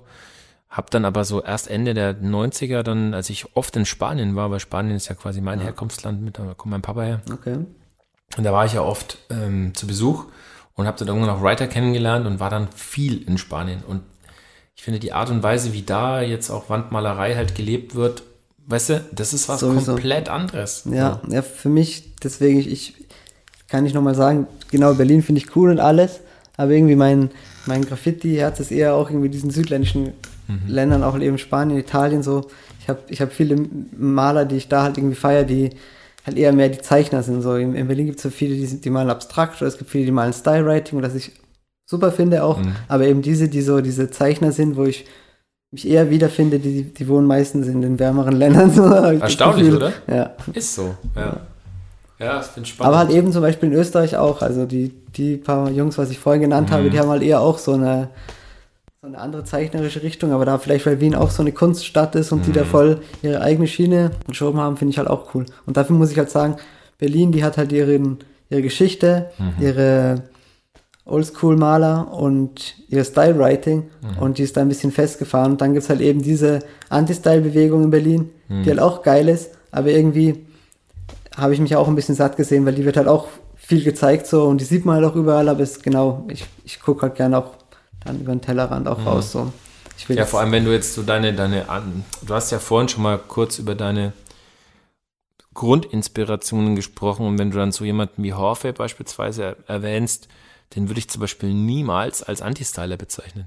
Never ever, weil das nee, ja super ästhetisch ist, obwohl es ja. verspult ohne Ende. Ne? Und ja, aber so die ganze Crew von denen, die ist, ist geil halt. Die ganze Pulp-Crew war geil. Und ich meine, die viele von diesen, äh, sagen wir nicht Anti-Styler, aber diesen, gibt ein paar Maler in Berlin, die sind ja auch sehr inspiriert von diesen Leuten, von der Pal-Crew. Die malen halt in Berlin so, mhm. wie die in Paris damals da oder gemalt haben. Und da würde ich sagen, da gibt es ein paar, die malen cool in Berlin, aber die sind halt auch von diesen Leuten eigentlich inspiriert. Das ist auf jeden Fall sehr, sehr spannend. Ich würde noch ganz kurz zum Thema Technik mal kurz nachbohren wollen. Also deine Technik, und ich schaue mir gerade live ein Bild an von dir, ist ja schon stark davon geprägt, dass du sehr mm, malerisch teilweise arbeitest und dass du die Dose jetzt vom, vom Einsatz her jetzt auf keinen Fall so benutzt, wie man sie jetzt vom klassischen Stylism halt kennt. Ja. Also deine Lines sind eher so punkt, gepünktelt und gerotzt und bewusst ja. auch vielleicht hier und da mal ein bisschen mit Drips gearbeitet. Ja. Also, ähm, wie hat sich das entwickelt? Wann, wann ging das los? Also, wie gesagt, ich wollte ja schon immer in diese Richtung, dass es möglichst dünn ist. Und ich habe am Anfang mit allen möglichen Dosen gemalt und wenn die Cap ein bisschen verstopft war und dann konnte ich, habe ich ihm erst den Charakter gemalt und die Outline von den Buchstaben war meistens noch ein bisschen dicker und nur der Charakter war dann dünn am Schluss mhm. mit dem, was man noch so rausholen konnte, aber ich wollte irgendwie das erzielen, dass ich das immer irgendwie durchziehen kann. Mhm. Und ich weiß nicht mehr genau, wie es dazu gekommen ist. Aber irgendwann hat man halt die richtige Dose und das richtige Cap, mit dem das halt funktioniert. Das werde ich jetzt auch nicht verraten, wie das funktioniert, weil das fragen mich eigentlich jeden Tag ungefähr 1000 Leute. Mhm. Wenn die mich vielleicht treffen, dann zeige ich ihnen, aber das ist auch ein bisschen Übung. Ja. Und ähm, ja, ja gut, es ist ja ein gutes Recht, dass du das für dich behältst. Genau. So, ich kenne eigentlich nur zwei Varianten, um solche Lines zu erzeugen. Also ich kenne, oder eigentlich drei. Also die Ursprungs, du kann, brauchst jetzt nicht kommentieren, ne? aber die mhm. Ursprungsvariante, die ich kenne, ist, dass man halt Caps sozusagen benutzt, die schon angestopft sind. Ja, das halt, hatte ich eben davor gemacht, so, aber das war zu unregelmäßig. Da musste das lässt sich ja nicht super so. Genau. kontrollieren, genau. so, also nicht super zu empfehlen. Dann mhm. gibt es die Variante, dass man so eine Needle Cap nimmt, die ja an sich schon so eine Spratzellein ah, produziert. Ja, die, die, die, hat immer so ein bisschen mit zu sehr gedrippt. Mit der kann man so schöne Highlights machen oder Seconds ja. oder so, aber Die auch nicht so richtig dafür. Ja. Und die dritte Variante lassen wir jetzt mal offen. Ja, ja das Lustige ist zum Beispiel, ich war mal in Sao Paulo und die malen ja auch, die haben ja auch diese Technik aus, aus Chimeos, was jeder kennt, so die malen super dünn. Ich weiß nicht, wie die das machen, aber die Maler, die ich da kennengelernt habe, die haben irgendwelche Baumarktdosen oder was, weil die, die Mhm. guten europäischen Ja, Dosen klar. unter Anführungszeichen sind da echt viel zu teuer. Und die nehmen eine, eine Plastikfolie und machen die unter das Cap und da rinnt halt überall die Soße raus, aber aus der Dose kommt dann nur ein bisschen Farbe raus. Ja, ich weiß nicht, ob so Farbe sparender ist, aber auf Mhm. jeden Fall macht es eine schön regelmäßig gepunktete dünne Linie. Mhm. Aber das wäre mir halt auch zu viel Sauerei so gewesen. Ja. Also Aber es ist ästhetisch natürlich sehr ansprechend finden, und ist, ja. ist etwas, was man ja von, sagen wir mal, was man aus dem klassischen Stylewriting-Kontext schon auch kennt, wenn man jetzt Motus Bilder von früher mal anguckt. Der hat ja auch viel mit diesen Ja, Spratzel-Outlines gearbeitet. Das wusste ich nicht. Achso, Motu, ja. Motu. Doch seine Charakter, ja. Mhm. ja. Der hat es ja Da kann ich mir vorstellen, eingesetzt, ja. Und, und Jamie sowieso, Ja. definitiv, ja.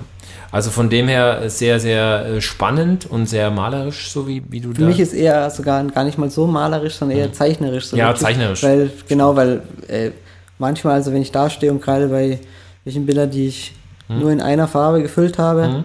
dann mache ich da eigentlich komplett Freestyle in die Silhouette wieder etwas rein und das ist wie am besten Fall, wie wenn ich auf dem Papier ja. die Linie draufziehe und dann mit dem gleichen Cap schraffiere ich das dann auch noch raus. Und das kommt mir dann fast vor, wie wenn ich mit dem Bleistift eigentlich nochmal Mhm. dann schattieren würde irgendwie. Und das ist irgendwie dann für mich eher so ein zeichnerischer Mhm. Aber Also- weißt du, über was ich nachdenken musste? Das war auf der Fahrt hierher, habe ich darüber nachgedacht. Dachte ich mir so, okay, jetzt malt der Riot ja echt dünne Outlines, ja, so gespratzelte dünne Outlines. Sieht auch geil aus, aber gibt es da nicht auch irgendwann ein Format, wo du Probleme bekommst? Weil wenn man das dann aus einer gewissen Distanz be betrachtet, wird es zu Ja, ich hatte- feinteilig und so? Ich habe jetzt nicht unendlich viele große Murals und so gemalt, aber ich hatte letztens gerade ein größeres gemacht und da habe ich es einfach auch so durchgezogen. Und äh, das Krasse ist halt, von der Weite, manchmal sieht man manche nicht, aber du weißt, dass sie irgendwie da ist. Mhm. Also es sieht trotzdem anders aus und durch das, dass ich es mit meiner äh, Spratzeltechnik auch irgendwie dann so schattiere, Mhm. macht das eine ganz eigene Plastizität. Und vielleicht sieht es dann nicht genauso aus, wie wenn man jetzt davor von einem Piece steht, aber Ja. es macht trotzdem einen Effekt so. Also ich, ich wollte es nicht weglassen. Was Aber, war das für ein Mural? Äh, da war ich in Dänemark auf dem Nestfett Festival. Da hat mich halt Svet und CMP eingeladen. Ja. Und das war richtig krass. Da war ich jetzt, wann war das? Im Juni. Und das ist so ein kleiner Ort in Dänemark und da ist an jeder Hausecke ein Mural so von allen bekannten, namhaften Leuten irgendwie gefühlt, die die schon eingeladen haben. Mhm. Es war auf jeden Fall eine Ehre, da zu malen. Ja, voll. Und ja, die haben mir auch komplett einfach frei überlassen, was ich gemalt habe. Und das war auch lustig, da ist eine Schulklasse und so vorbeigelaufen. Ich habe einen Totenkopf mit und einen Typ mit einem riesen Scheun im Mund und so gemalt. Und die haben natürlich Und, gefragt. Äh, wie groß war die Wand? Hm, So, ich denke 8 Meter oder 10 Meter breit und weiß nicht, 15 Meter hoch oder so. Wow, Ja. okay, schon Schon so ein guter Schinken. Ja. ja. Hat dir Spaß gemacht? Ja, und anstrengend natürlich auch, aber durch das, dass ich machen konnte, was ich wollte, ein bisschen so Mhm. Ich hatte halt ein bisschen vermisst, dass ich die meiste Zeit einfach auf meinem Steiger war, hoch runtergefahren bin und mein Ding gemacht habe, ein bisschen am Abend immer kaputt zum Hotel gekommen bin und nicht so viel von dem anderen mitgekriegt habe. Aber an sich war schon geil, ja. Hat es für dich noch Graffiti-Flavor, ein Mural zu malen? Ähm, jein, weil ich halt trotzdem meine Graffiti-Sachen reinmache. Ich Mhm. habe unten ein Style hingemalt und ich wusste, okay, den spare ich mir für den Schluss auf. Da Mhm. habe ich schon noch ein Outline für den Style da und dann habe ich irgendwie gedacht, okay, erste zwei Tage sind groß Character malen und unten noch ein Style und dann Okay. Also ich bin da nicht eben so, dass ich mir, also im besten Fall, wenn ich malen kann, was ich möchte, dann mache ich es mir schon so, dass es mir Spaß macht. Jetzt bist du ja schon viel rumgekommen, hast eben auch mit krassen Leuten schon gemalt, bist gut vernetzt, würde ich sagen. Das kam ja nicht aus dem, aus dem Off, oder? Also ich meine, es war ja auch ein Weg dahin. Ich muss nochmal sagen, für mich Mhm. ist das manchmal, wie gesagt, auch wie ein Traum, weil ich, ich re- reflektiere und denke mir, okay, ich komme aus einem kleinen Kaff, so, da habe ich die, manche von den Leuten in Heftchen so gesehen und plötzlich kenne ich die alle und chillt mit denen oder besucht die oder was und dann denkt man sich so, okay, Mhm. irgendwie ist es surreal, Ja. aber irgendwie ist es auch ganz normal und selbstverständlich, weil man hat ja irgendwie sich dahin gearbeitet und hat mal irgendwas dafür gemacht und Ja, die Kontinuität dann, zahlt genau sich halt am auch Schluss aus. dann so, Ja. dann denkst du dir, okay, eigentlich muss man sich ja nicht verstecken vor denen, weil Mhm. so, ja. Ja, nee, ist super cool. Hast du dann beruflich gesehen, weil darauf wollte ich jetzt eigentlich abzielen, ne? Also hast du jetzt von deiner Ausbildung von deinem Studium? Ja, das war genau, wahrscheinlich müssten wir da wieder zurückgehen. Ich bin ja nach Berlin gekommen. Eigentlich wollte ich, wie jeder wahrscheinlich zuerst einfach in Kunstuni oder sowas gehen. Aber die haben mich auch abgelehnt. Und was ich halt später auch erfahren habe, klarerweise, weil ich irgendwie viel zu fertige Bilder auch abgegeben habe, die wollen dich ja irgendwie formen und klar und ich wollte eigentlich nur ein Atelier haben, um zu malen so. Mhm. Und deswegen war das für mich da eigentlich gar kein großes Problem. Und dann habe ich eher ein Grafikpraktikum gemacht und da so gearbeitet, habe ja gedacht, nee, das will ich nicht unbedingt die ganze Zeit am Computer sitzen. Mhm. Habe dann wieder ein bisschen weiter mein eigenes Ding gemacht, habe dann mal eine Game Design Ausbildung gemacht, so wie man Videospiele macht. Ja. Und das war eigentlich theoretisch ganz geil. Da habe ich gelernt, wie man 3D-Monster und alles sowas modelliert. Und das wäre eigentlich richtig geil gewesen. Aber in diese Richtung zu arbeiten in Deutschland ist erstens schwierig, weil es auch nicht die Industrie so gibt. Und zweitens wieder die ganze Zeit am Rechner sitzen und mit Boss und bla. Hatte Und da auch hast du eine keine Lust. Ausbildung gemacht. Ja, das war so ein Jahr, so eine Game Design Schule. Aber ich habe das dann nicht komplett abgeschlossen, wäre noch ein Jahr länger gegangen. Da hat man halt Photoshop-Skills in alle Richtungen, halt auch um Animation und so habe ich von allem ein bisschen was gelernt, was ich halt von heute immer noch ein bisschen dran zehre. Mhm. Ich bin nirgends da Pro, aber ich kann überall ein bisschen sozusagen mitreden, Ja. weil ich wüsste, um was es geht. Und das hat uns jetzt später, wo wir jetzt Firma gegründet haben, alle auch geholfen, weil Ja. jeder von uns hat Skills, also mein Partner, der hat Skills in Drucktechnik und alles und Computer und bla und ich irgendwie auch im Photoshop Ja. und alles, dass man halt eben nicht nur zeichnen kann, sondern halt wirklich. Okay, aber So ich habe ich das jetzt richtig mitgeschnitten. Du hast jetzt aber dann praktisch keinen Abschluss gemacht. Nee, ich habe das genau, das, das wäre zwei Jahre und das war auch so eine Privatschule und die kostet auch was und dann das zweite Jahr, das habe ich mir gedacht, nee, das rentiert sich einfach nicht so, ich will lieber Geld verdienen, als irgendwie Geld ausgeben. Mhm. Und habe dann wieder ein bisschen mein eigenes Ding gemacht. Dann habe ich eben da meinen Partner kennengelernt. und Wir haben beide dann immer so mal Workshops und Aufträge kleine gemacht. Und dann haben wir gesagt, ja, lass mal lieber das zusammen machen. Dann haben wir eine Firma gegründet. Das war mit Seitdem- Scanner. Genau. Seitdem machen wir das halt zusammen. Frameless heißt der, ne? Genau, Frameless Studio. Ja. Ja, Das okay. Und das, seitdem gut. ist es dann, und wann war das dann? Ja, das ist auch schon wie lange her? Sechs, sieben Jahre oder so haben wir Okay. schon fast die Firma jetzt, ja. Das heißt, du bist ähm, selbstständiger, freiberuflicher Künstler. Genau, ja. Und ist cool? Ja, also ich bin sehr zufrieden, weil irgendwie, wenn ich jetzt nur äh, von Kunst leben müsste Mhm. und nur Bilder malen und nur Bilder verkaufen, das wäre mir viel zu anstrengend. Dann malt man auch viel zu gefällig und Ja. immer nur Stress, ob das Geld irgendwie reinkommt, ob jemand endlich was kauft und bla. Und da mache ich viel lieber irgendwie mal einen Auftrag, auch von mir aus auch mal zwei Tage was malen, wo ich gar nicht so Bock habe. Mhm. Aber kann ich trotzdem, manchmal vielleicht lernt man sogar noch was dazu, irgendeine Technik oder so. Aber dafür kann ich dann die Rest von der Zeit wieder Mhm. meinen eigenen Stuff machen. Ja. Können wir vorstellen, dass wir jetzt ähm, einige Hörerinnen und Hörer haben da draußen, die jetzt dieses Interview hören und sich denken, oh geil, ey, das, was Riot erreicht hat, das möchte ich auch irgendwann mal erreichen. Ähm, oder Ich bin nicht reich oder irgendwas, aber ich bin auf jeden Fall schon happy. Also ja, ich, du bist, ich freue du mich, wirkst dass auch ich, sehr happy auf jeden also ich Fall. freue mich, dass ich das machen kann, was ich gerne mache, so. Ja. Und ähm, für mich irgendwie Geld ist jetzt nicht so alles. So, ich freue mich mehr, wenn ich Zeit habe.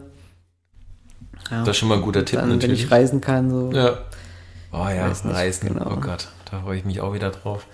Ja, aber wie ist denn das so? Also wie ist denn so ein, so ein regulärer Tag im Leben des Riots? Also, Sehr unterschiedlich. ja. Also ein paar Tage von der Woche gehe ich ins Studio und male da, zeichne da. Aber oft auch halt brauche ich irgendwie die Inspiration. Also manchmal, ich gehe jetzt nicht jeden Tag ins Studio und denke okay, heute muss ich ein Bild malen, weil ich, ich bin relativ produktiv. Ich muss nicht jeden Tag irgendwie ein Bild malen. Dann stapelt sich das überall sowieso schon. Und also wenn es schönes Wetter ist und ich muss nicht irgendwie einen Auftrag malen, dann gehe ich meistens irgendwo ein Piece malen.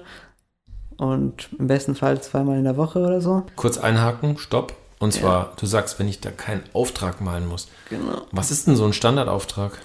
Boah, das ist eben so unterschiedlich, deswegen kann ich das gar nicht wirklich so sagen. Also Ja. wir haben schon alles mögliche gemacht, das haben wir gerade für ein Altenheim ein großes Moll gemalt, auf dem Gerüst, zwei, drei Tage halt da hoch und runter.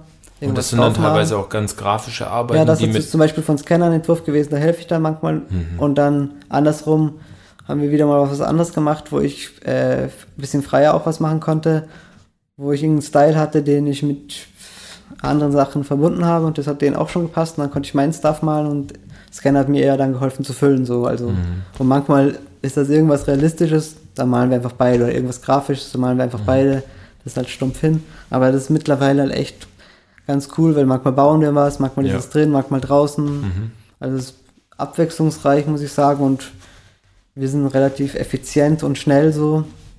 man lernt irgendwie immer was dazu. Sag mal, be bepreist du dann da anders, wenn du jetzt, sagen wir mal, deine Stilistik malst und du bist ja jetzt schon relativ Nee, das- renommiert eigentlich in dem, das was Ding du tust? ist, ähm, es ist jetzt eher die Technik dann, die ich mit reinnehme, Ah, aber nicht okay. unbedingt super mein Style. Also wenn ich jetzt komplett einen Mural mache, jetzt als so wie in Dänemark, dann ist das auch nicht über die Firma, dann ist das wie wenn ich jetzt als Ja. Künstler eingeladen Ja. bin.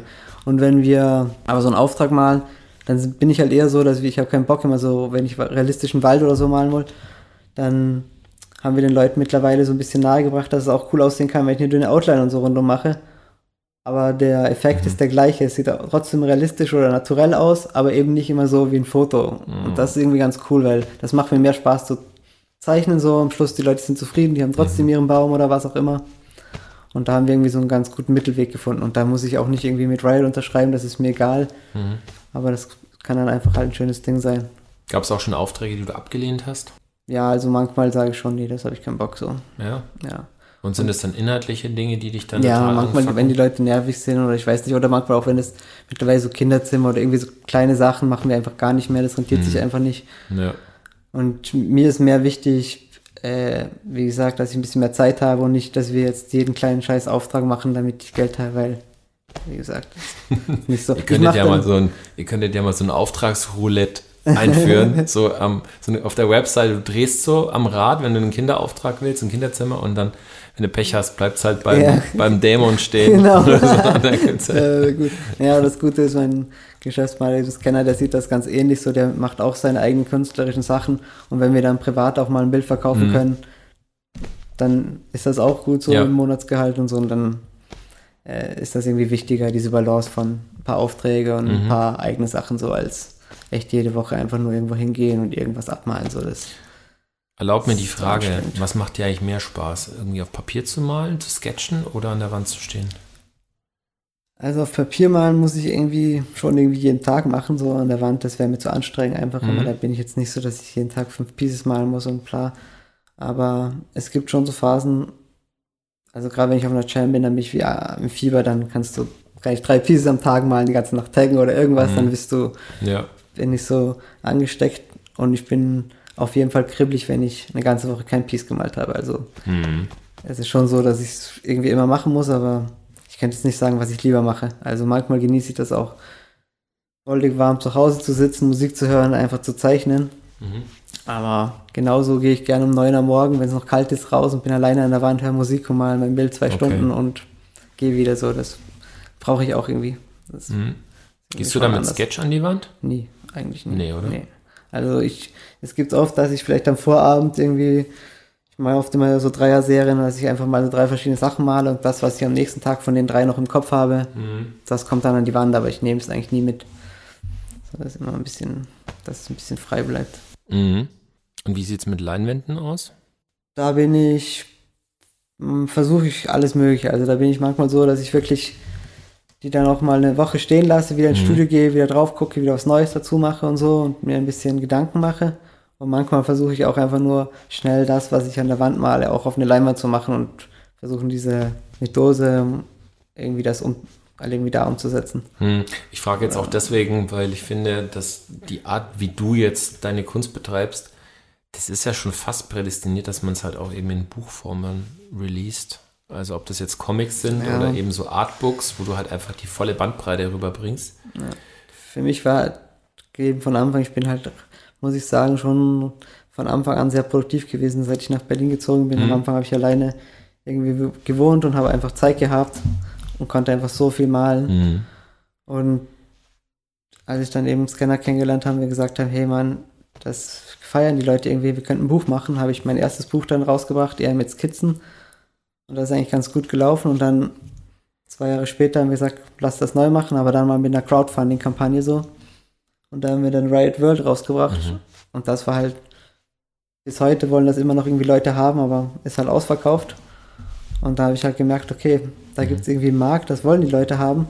Aber für mich war es am Anfang gar nicht so wichtig, dass ich zu viel verkaufen wollte. Für mich war es eher wichtig, dass ich meine Sachen mal abgedruckt habe, weil die in Berlin eben so schnell auch übermalt werden oder einfach in Vergessenheit geraten. Auch wenn du es hochlädst, wenn man viel malt, dann vergisst du das Piece. Bei einem, in einem Buch guckst du halt immer wieder mal rein, Mhm. hast du die schön nebeneinander. Ich mag halt einfach Bücher lieber als Bilder digital zu Ist doch, drucken. ist doch irgendwie, irgendwie skurril, oder? Ist doch kurios, dass man auf der einen Seite dieses Social Media Ding, wie soll man sagen, ich meine, feiern ist jetzt nicht das richtige Wort, aber das ist halt was, was einfach extrem wichtig geworden ist, um sich halt auszutauschen, um Voll und ich finde sich es auch Feedback zu richtig holen. gut so. Aber Ja. wenn ich es wahrscheinlich mir aussuchen könnte, dann würde ich meine Bilder eigentlich lieber eigentlich andauernd in irgendwelchen Büchern oder in Heftchen so, Ja. die ich selber produziere, irgendwie Mhm. zeigen. Aber da reicht man natürlich nicht so viele Leute. Aber an sich freue ich mich ja, dass die Leute trotzdem meine Bilder gerne in Buchform haben. Hm.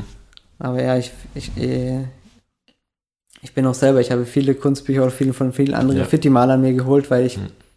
wenn ich die cool finde, dann habe ich das auch lieber zu Hause in Ja, Buchform klar. und gucke da mal wieder rein. Und Ja. ich habe auch eben seit, seit dem Anfang vom Interview, seit ich da in Südfrankreich war, ich habe richtig viele Graffiti-Heftchen einfach gesammelt. Hm. So einfach, weil ich von verschiedenen, ich wollte einfach mal gucken, wie die Leute auf der ganzen Welt malen. So, ich Mhm. war immer interessiert, ich komme aus einem Ort, wo es kein Graffiti gab und ich Mhm. wollte alles Graffiti von überall irgendwie kennenlernen. Für mich war nicht so, okay, der malt so, weil er von da kommt, das habe ich erst später mitgekriegt. Ja. Für mich war irgendwie so, Ja, das, Alles. so ging auch meine Leidenschaft ja, los. Ich habe auch eine Sammlung So, mit ja. um die, ich glaube, 800 Graffiti-Magazine. ja, Von 14K bis, keine Ahnung. Ich habe auch die Inner City fast alle, glaube ich. ja, da waren auch immer richtig gute Sachen drin so. Ja. Und ich muss das sagen, wahrscheinlich durch das, dass ich immer gebrainwashed wurde durch voll viel Graffiti-Heftchen Mhm. und so, ist mein Style sicher auch durch voll viele irgendwelche Mhm. unterbewussten Einflüsse noch zu meinen eigenen Ideen so dazugekommen. Mhm.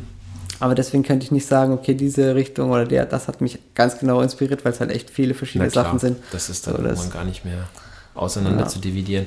Aber nochmal kurz zum Thema Buch, weil Ja. ich glaube, das ist etwas, was so in den letzten Jahren ja einen wahnsinnigen Hype erlebt Auf hat. jeden Fall, das freut mich eben auch, Ist auch super, eine geile Ja. Entwicklung.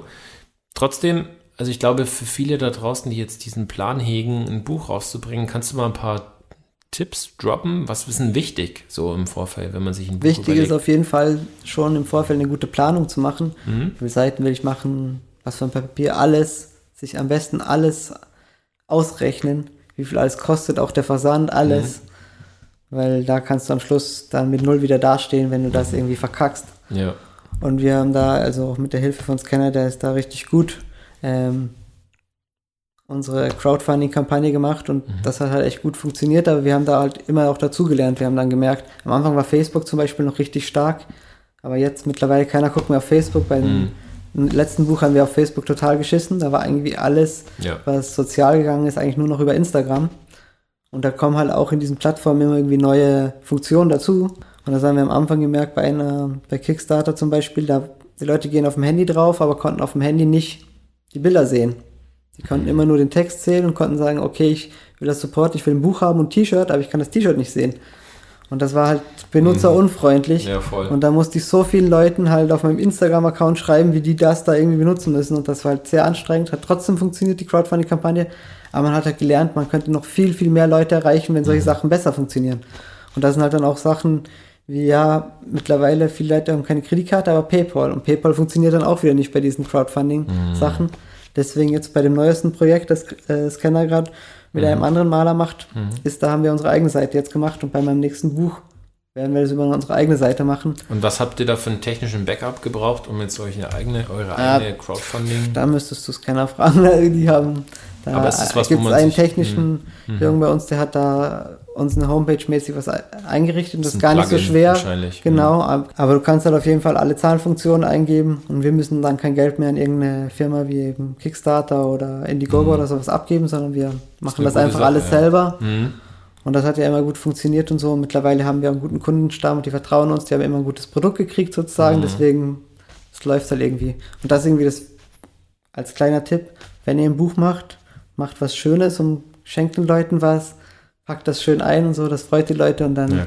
Mhm. ähm, irgendwie, ich habe irgendwie all, alle Bücher signiert und man einen Sketch reingemalt und bla und die Leute fühlen sich dann irgendwie verbunden und dann hat man irgendwie so eine Community und am Anfang, das war auch eine gute Frage, so am Anfang als Graffiti-Maler, du zeigst nicht dein Gesicht, du, keiner weiß, wer du bist und für dieses Buch war halt auch so meine Gewissensfrage, zeige ich jetzt mein Gesicht, würde ich mich jetzt da zeigen und mir Ja. vorstellen und am Anfang wollte ich das nicht und irgendwie haben aber alle meine Freunde und alle so geraten, ja mach das doch und ich habe halt auch positives Feedback so gekriegt, so ja, sympathisch, dass man dich dahinter ja. kennt und so. Und mhm. ich denke, das war bis heute halt sehr wichtig, dass viele Leute dann mhm. so ein mhm. Gesicht haben, ja. wissen, wenn sie mit dem schreiben, klar, das ist der. Mhm. Und äh, deswegen habe ich auch halt, muss ich sagen, echt eine treue Fanbase. So bei dem letzten Buch, wo ich gemacht habe, das ja. war, hatten wir auch mit einer Crowdfunding-Kampagne gemacht und das war innerhalb von äh, nicht mal zwei Tagen war die Kampagne erreicht. Und ich mhm. war so überrascht, ich hatte keine Werbung gemacht, nichts. Geil. Wir waren einfach so, okay, wir wollen das haben und das war wirklich, der hat mich überwältigt und da war ich wie so, okay, das hätte ich nicht gedacht. Ich habe zum einfach, Thema Fanbase zwei Fragen. Genau. Und zwar die erste Frage, ja. wie groß muss eine Fanbase sein, damit so ein Buchprojekt funktioniert? Achso, das ist auch eine gute Frage, ja. Also eigentlich brauchst du so im Durchschnitt, das ist halt eben genau die ganze Mathematik, wie viele Bücher du machst, wie dick, mit Hardcover, bla bla. Mhm keine Ahnung, wenn du, wenn du nur 2.000, 3.000 Euro brauchst, dann brauchst du auch vielleicht nur 50 Leute, die sich das Buch Klar. kaufen, aber umso höher, umso mehr natürlich. Mhm. Und da ist halt ganz praktisch, wenn man eben so Bundles macht und sagt, jeder kriegt zu dem Buch noch ein Original-Sketch für 150 mhm. irgendwas dazu, mhm. dann gibst du weniger Bücher her, sammelst mehr Geld, brauchst ja. weniger mhm. Bäcker sozusagen. Und ja, also es ist schon ein bisschen Kalkulation und ein bisschen auch so Vertrauen in, in sich selber. Du halt ja, muss man klar. ein bisschen auch seine Leute kennen und was man halt auch machen muss, man muss auch immer ein bisschen Werbung machen. Man muss die Leute schon ein bisschen sagen, komm, es gibt noch ein paar Tage, bla bla. Und ich, ich stehe jetzt auch nicht so drauf und die ganze Zeit nee. Leute zu pushen, aber es hat einfach funktioniert, ohne dass ich das viel machen musste. Und ich war sehr froh, so, dass man, dass ich, man, nicht so viel ja Werbung machen musste. So. Also ohne falsche Bescheidenheit jetzt, ne, an der, an der Stelle, du hast ja auch echt eine Base, so. Also hast ja viele Follower auf Instagram und ich glaube. Ja, aber da muss ich auch dazu sagen, natürlich ist schön und unter Anführungszeichen ist mir schon wichtig, aber ist mir nicht so wichtig. Für mich mhm. ist es echt mehr wichtig, wer dann auch meine Follower sind. Also viele äh, von meinen Heroes von früher, die ich wie gesagt aus irgendeinem Heftchen oder mittlerweile mhm. persönlich kenne, so, ja. wenn die das dann liken oder einen Kommentar schreiben, das könnten am Schluss 50 sein und wenn das ja. die wären, dann wäre ich schon happy so. Mhm. Das würde mich jetzt auch noch zu der Frage führen, wie viel Zeit investierst du in, in die Pflege deiner Fanbase? Also wie viel äh, Kommunikation gibt es da? es gibt so Phasen, wenn ich Zeit habe, dann bin ich mal und kann ich mal einen Tag scrollen und kann mal ein paar Leute kommentieren und ein bisschen zurückschreiben, aber ich habe irgendwann so irgendwie einen, einen Rhythmus, alle zwei Tage poste ich mal ein Bild und dann gucke ich mal einen Tag später, wie das gelaufen ist so mhm. und dann merke ich, oh shit, jetzt habe ich die letzten drei Bilder gar nicht mehr die Kommentare kommentiert oder was auch immer und dann Angeblich ist es schon auf einmal schon ja und dann ist es schon wieder viel Arbeit ja. und dann kommentiere ich dann halt dann like ich wenigstens die Kommentare vielleicht noch oder genau eben der Algorithmus, bla. Aber ich weiß nicht, ich bin nicht super motiviert, aber wie gesagt, ich gucke die schon an, was die Leute schreiben und wenn die schöne Kommentare schreiben, dann mhm. mag eben mir auch die Zeit, da schön zurückzuschreiben, weil mhm. manche haben sich, denken sich da was und wenn die auch irgendwie inspiriert sind und so, dann freut mich das natürlich auch. Und ich glaube halt, dass deine Kunst, und das bezieht sich jetzt natürlich sowohl auf Wände als auch auf Leinwände als auch auf deine Sketches, ich glaube, dass du halt schon einen hohen Involvement Turnaround hast. Also andersrum formuliert, du, du, du kriegst die Leute halt irgendwie, ne? Also du, äh, du berührst die ja, was emotional. Ich wirklich auch bei Graffiti lustig finde, mir folgen halt so viele Leute, die ja komplett in verschiedenen Richtungen von Graffiti malen. Hm. Und ich war halt auf vielen Champs, wo halt wirklich voll, auch jetzt sein Neapel Back to the Style, das sind alles richtige Style-Writer und so, aber die feiern das halt trotzdem irgendwie. Und hm. das hat, freut mich dann mit irgendwelchen Stylewriter und Plan da waren zu stehen, weil ich finde die ja auch gut. Ja. Aber äh, das beruht dann immer irgendwie auf Gegenseitigkeit. Und da freue ich mich dann immer, dass die irgendwas da wiederfinden, dass die cool finden. Ja, voll. Da bin ich äh, eben selber auch überrascht, aber auf der anderen Seite auch nicht, weil ich weiß, äh, naja, ich mache halt alles rein, was den Leuten irgendwie gefallen könnte auch. Also ich, ich male ein bisschen Graffiti für die einen, ein bisschen 3D für die anderen, ein bisschen schöne Licht und Schatten. Halt irgendwie, es gibt in den meisten von den Bildern für die meisten Leute irgendwie was zu sehen, so. Ja. Irgendwie in einem klassischen Style-Writing-Piece, ja. mhm. da musst du irgendwie buchstabenaffin sein oder zumindest farbenaffin, dass du da was siehst, aber wenn da kein Charakter drin ist, können manchmal Leute schon ja. gar nichts mehr damit anfangen. Ja, klar. Und äh, ich finde genauso so Style-Writing-Piece auch ganz simple oder irgendwas super cool. Das ist für mich voll mystisch, weil eben da das muss man, da muss man in der Welt drin sein, um das mhm. zu verstehen. So meine Sachen sind vielleicht für manche Leute einfacher zu verstehen, mhm aber gleichzeitig halt auch nicht, weil es irgendwie viele Anekdoten an andere Sachen hat, wo dann wieder nur irgendwelche Graffiti-Maler genau. verstehen ja. so. Ja, das ist super geil. Letzte Frage.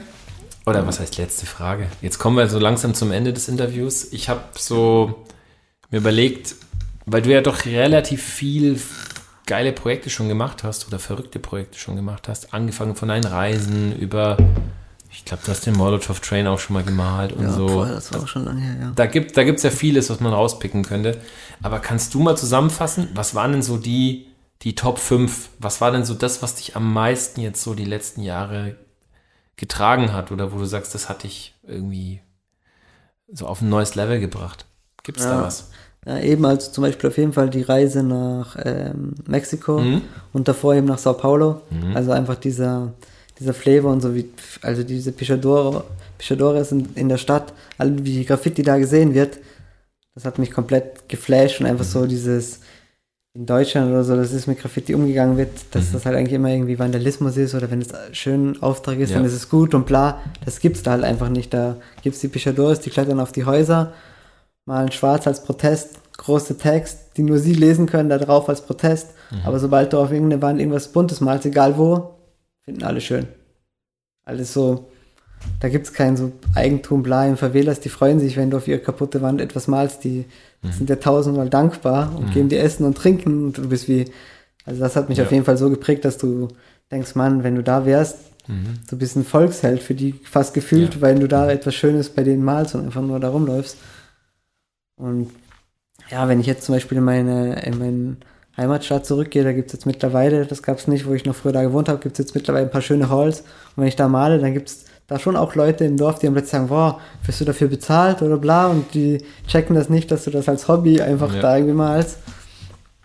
Ja, also das, das finde ich halt auch irgendwie schön in meiner, in meiner Hometown, da dann wieder so ein bisschen, da habe ich so einen Jugendclub dann angemalt, dass man da wieder so ein bisschen was machen kann und die Leute Ja. sagen, ah, das war doch mal einer, der früher da rumgeschmiert hat oder so. das finde ich dann lustig, den zu zeigen, was man, etablierte Künstler. genau, was man dann Ja. erreichen könnte. Durftest du sozusagen. dich schon ins goldene Buch der Stadt Bregenz eintragen? Nee, nee, da bin ich doch, da äh, bin ich zu wenig äh, Publicity geil irgendwie, dass ich da Ja. mich irgendwie aufdrängen werde. Nee, nee.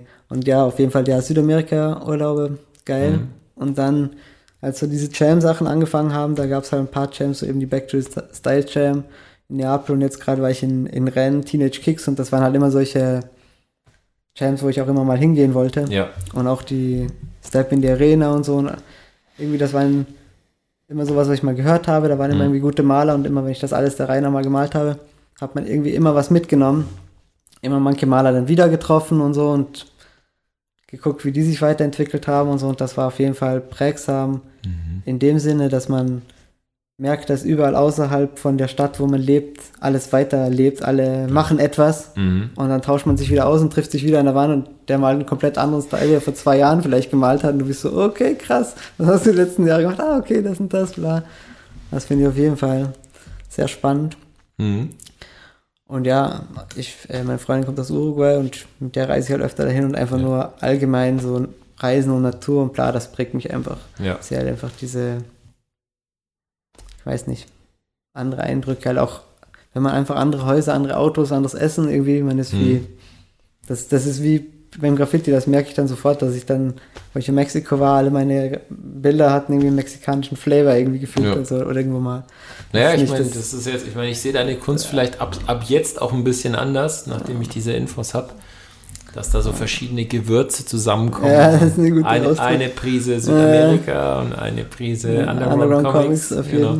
Ja, voll geil. Ähm, Ja, Hammer. ich, ich entdecke halt, entdeckt man oder jeder entdeckt ja wahrscheinlich immer irgendwie wieder was Neues dazu. Eines deiner Projekte, oder was heißt Projekte? Ich weiß gar nicht, ob man vom Projekt sprechen kann, aber du hast mit, mit Sammy Deluxe relativ viel zu tun gehabt die letzte Zeit. Ja, ich hatte das Glück oder die Freude, mich mit dem anzufreunden irgendwie so letztes Jahr im Sommer. Mhm. Und äh, haben uns an der Wand kennengelernt, haben wir einfach dann zusammen gemalt öfter und haben uns eigentlich richtig gut verstanden. Und durfte ich dann ihn mal besuchen und ihm bei seinem Schaffen zugucken. Und er ist halt einfach so auch ein, ein Multitalent, der halt einfach ein bisschen mitten in der Nacht aufnehmen kann, dann morgens frisch geduscht aufsteht, rausgeht, ein Piece malt und irgendwie alles so lebt, so das Künstlerdasein. War auf jeden Fall cool. Und ja, der ist halt viel beschäftigter Mann, aber jetzt gerade in dieser Corona-Zeit ähm, war der halt auch öfter in Berlin und dann ist er auch öfter mal im Studio vorbeigekommen und wir haben einfach nur gesketcht und so gequatscht. Mhm. Und ich fand das irgendwie sehr cool, weil natürlich als 15, 16 Jahre oder so, habe ich auch Sammy Deluxe gehört und, halt, und dann denkst du dir, okay, jetzt sitzt du mit dem da, aber gleichzeitig habe ich dann auch realisiert, für den bin ich irgendwie ein richtig cooler Maler, wie ich, wie er für mich ein krasser mhm. Musiker ist. Halt nicht vom kommerziellen oder Bekanntheitsgrad her, aber mhm. einfach nur so von einem Kunstlevel her. Ja. Und der wollte mir viel, viel, viel von mir lernen, so vom Malen her. Mhm. Und ich war voll inspiriert, wie er seine Musik macht auch. Ja. Obwohl ich mit Musik normal nicht so viel zu tun hatte, aber das habe ich halt auch gefreut, weil ich habe halt meine Grime-Musik und so gehört. Weil er hat natürlich gefragt, was ich höre. Mhm. Und das hat ihn hat ihm halt auch gefallen und dann haben ja. wir zusammen oft meine Musik eher ja, gehört. Ja. Und dann dachte ich mir, Mann, jetzt finde ich cool, dass so ein bekannter, guter Musiker so meine Musik feiert. Da wollte ich wirklich nicht so viel. Ich glaube, er sammelt ja auch Kunst. Ja, genau. Und ja, das finde ich halt auch cool. Er supportet da mhm. richtig viele Leute, hat auch einen guten Freundeskreis an guten Malern, mit denen er auch immer in seine Projekte involviert und so. Mhm. Und das finde ich auf jeden Fall also ein Top-Tipp. Cool. Der voll am Boden geblieben und ähm, supportet da alles. Ja, ich sehe schon. Ich glaube, du bist ähm, erst am Anfang, glaube ich, von, von dem nächsten krassen Würfen, sagen wir es mal so. Ich, ich möchte auch noch dazu sagen, ich bin ähm, zufrieden so mit dem, was ich mache und ich dringe mhm. mich nicht auf. Ich, ich will mich nicht irgendwo einladen und so. Ich freue mich, wenn man mich einlädt und mhm. wenn ich irgendwas mache. Aber ich bin nicht aufdringlich oder irgendwas und ich bin irgendwie auch nicht so Fame geil, wenn ich das kriege, ja. ich freue mich, aber mhm. ich bin, ich renne dem nicht nach. Ich denke, ich könnte wahrscheinlich noch mehr Sachen machen, aber ich bin manchmal sage ich auch nein und sage so, nee, ich gehe jetzt im Urlaub zu meiner Family, so ich gehe jetzt nicht von einer Champ zu der nächsten zu der mhm. nächsten, dann suche ich mir auch nur manche manchmal aus, wo ich sage, nee, das ist ja. mir wichtig, dahin zu gehen. Aber es sieht man, ich finde, deiner Kunst sieht man schon auch an, dass du relaxed bist, ja. in dem, wie du es machst, was du machst. Ja. Das ist natürlich doch sehr, Genau, irgendwie finde ich, muss das alles eine gute Balance so haben. Genau. Ja, ist cool.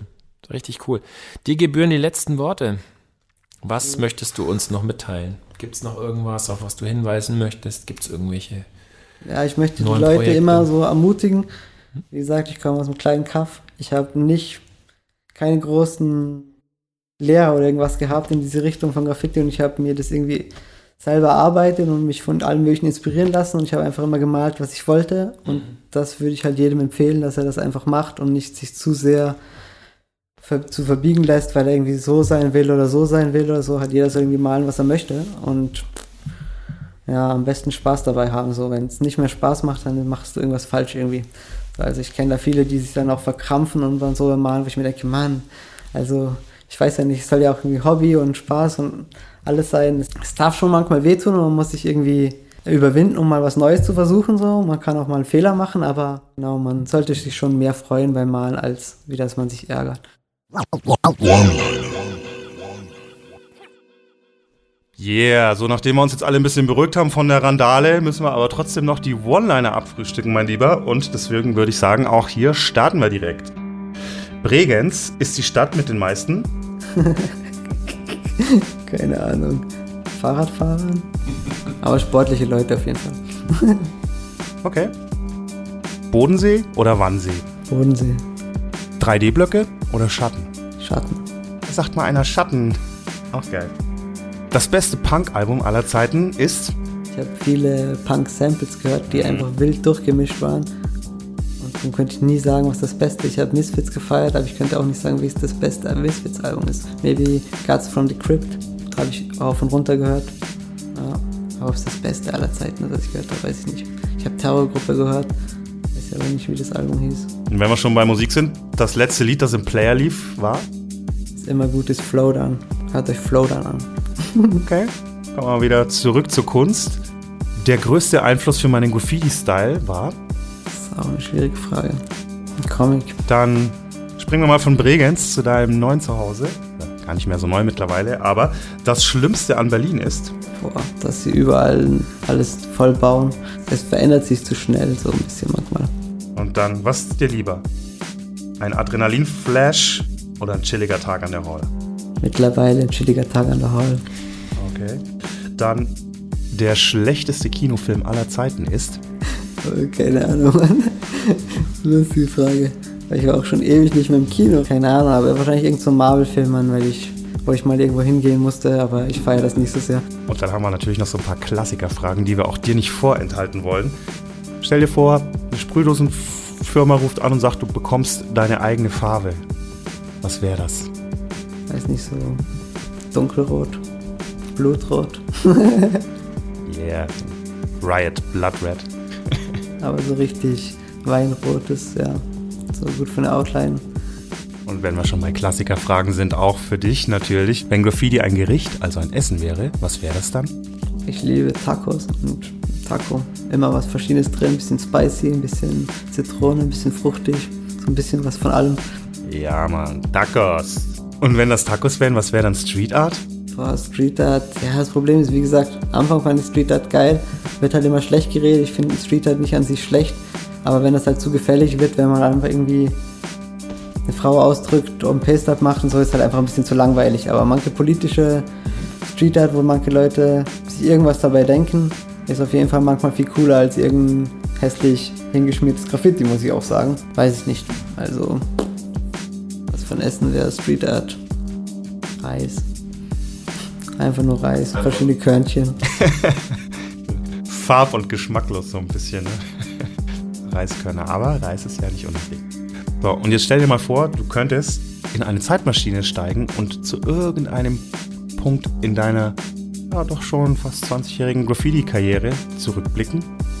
Wo würdest du da hinfliegen? Durch das, dass ich die Möglichkeit habe, in die meisten von diesen Ländern eh nochmal zu reisen, dann müsste ich gar nicht mehr hin. Ich würde eher wahrscheinlich in meine Jugend zurückreisen und so manche Spots, die ich da gemalt habe, jetzt nochmal was Neues malen mit dem, was ich jetzt so mache. Einfach das aufschönen, keine Ahnung. Und eine allerletzte Frage, dann hast du es auch schon geschafft. Stell dir vor, du könntest deinem 16-jährigen Riot-Ich begegnen. Was für einen Tipp würdest du ihm mit auf den Weg geben? Ich würde nicht so viel anders machen auf jeden Fall. Ich würde höchstens sagen, ja, soll alles so machen, wie er es gemacht hat, ist okay. Ich würde dem eher zugucken, wie er das macht und wäre wär amüsant so, aber ich würde da gar nicht so interagieren.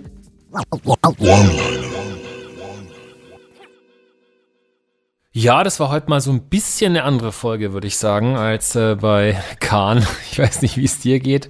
War schon ein bisschen Kontrast. Auf jeden Fall.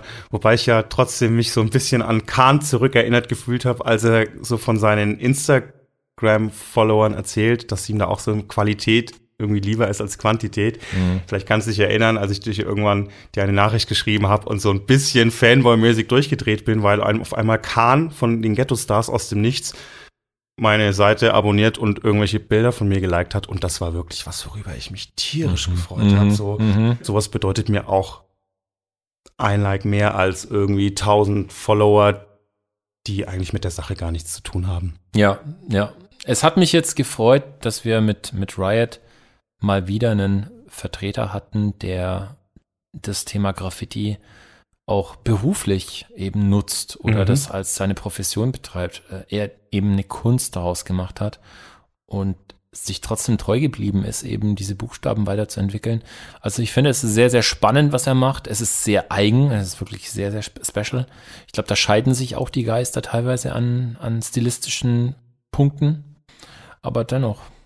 Ja, an der Qualität und der Technik aber sicher eher nicht, denn die kann man ihm ja auf keinen Fall absprechen. Und alles andere ist dann am Ende so ein bisschen Geschmackssache. Ja, genau. Mhm, absolut. Ja. Und ich meine trotzdem, also selbst wenn man jetzt mal weg abstrahiert, geschmacklich gesehen, ich meine, ich finde es geil, was er macht, ohne Zweifel. Ja.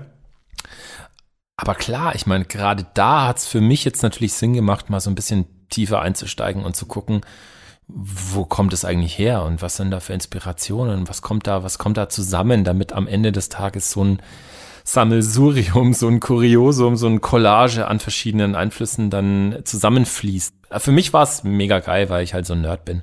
Auf jeden Fall, für mich auch. Ich verfolge die Bilder ja auch schon länger und auch für mich, der ja irgendwie eher so klassisches Stylewriting betreibt und da vielleicht auch ein bisschen mehr den Fokus drauf hat, sind das auch immer Dinger, die mir jedes Mal die Schuhe ausziehen und ich mir sau gerne angucke. Und auch schön zu hören, dass es auch anderen Leuten so geht, die da jetzt eher im klassischen Style-Kosmos verortet werden, dass die das auch geil finden, was er macht und das feiern. Ja, und es ist halt nicht gefällig. Das ist natürlich mhm. jetzt schon auch ein Punkt. Ich meine, überleg dir mal, wenn du mal überlegst, so, ich meine, wir beschäftigen uns natürlich stark mit, mit Buchstaben. Wir, wir lieben Styles, wir lieben, wir lieben einfach die Art und Weise, wie man Buchstaben verfremden kann. Es macht er ja auch. Und er hat diese Comic-Charakter dabei, die alles andere als lieblich sind oder so, weißt du? ähm, Und trotzdem hat er halt einfach einen wahnsinnigen Zuspruch. Die Leute feiern das und, und, und tauchen da irgendwie ein in diese Fantasiewelt. Mhm. Muss natürlich dazu sagen, vielleicht war es auch gar kein uncleverer Move, seinen, den Namen Vomit irgendwann abzulegen. Ich meine, Riot ist ja jetzt auch nicht der, der liebste Kindername so, aber ist auf jeden Fall nochmal eine Nummer, ja, gefälliger will ich nicht sagen, aber vielleicht ein bisschen weniger abschreckend. auch so, gerade im Bezug, wenn man das Ganze eben zu seinem Beruf macht. Mhm. Ja, ich meine, was ich auch ziemlich geil fand, war dieses einfach biografische, dass er eben aus einer doch relativ kleinen Stadt am Bodensee dann in die große Stadt Berlin zieht und dann da seine Moves macht und mhm. er ich meine, man muss es so sagen, wie es ist. Er hat einfach von Anfang an daran geglaubt, dass das, was er macht, schon richtig so ist und dass es einfach völlig natürlich war, dass er sein Ding so macht. Sein ja. und, und das kam jetzt einfach zusammen mit, sag ich mal, einer krassen Arbeitsethik. Er macht ja auch wahnsinnig viel. Er ist sehr, sehr fleißig. Und dann wird es auch was. Und ich glaube, das ist eine coole Botschaft da draußen an alle, die vielleicht so ein bisschen an sich zweifeln oder, oder immer das Gefühl haben, sie müssen stilistisch gesehen oder so einem Trend entsprechen. Nee, ich glaube, es wichtiger ist es, dass man wirklich sich treu bleibt und, und so eine Idee verfolgt und, und straight halt das durchzieht. Und dann kommt man irgendwann an einen Punkt, wo sich das auszahlt, in welcher Form auch immer. Auf jeden Fall. Und das hat er gemacht. Und jetzt nach dem Interview ist es für mich auch noch so ein bisschen greifbarer geworden. Eben wenn man diesen ganzen Punk-Background bedenkt, dann machen die Bilder auch noch so ein bisschen mehr Sinn. Und das erklärt vielleicht auch noch ein bisschen die Herangehensweise und warum er eben auch jenseits der Graffiti-Subkultur da noch Leute aus ganz anderen Subkulturen abholt mit seinen Bildern, sei es jetzt die Skate-Community oder die Punk-Community. Das ist eben ein Stil, der da auch wunderbar funktioniert, der weit über dieses Hip-Hop-Ding hinausgeht, finde ich. Und auch trotzdem da aber noch völlig kredibil ist. Klar. Ich würde auch hier die Empfehlung natürlich weitergeben wollen, dass man vielleicht, wenn man sich inspirieren lassen möchte, dass man auch in anderen Subkulturen mal schaut und guckt, was gibt es da für Formensprachen, was gibt es da für, für Ideen.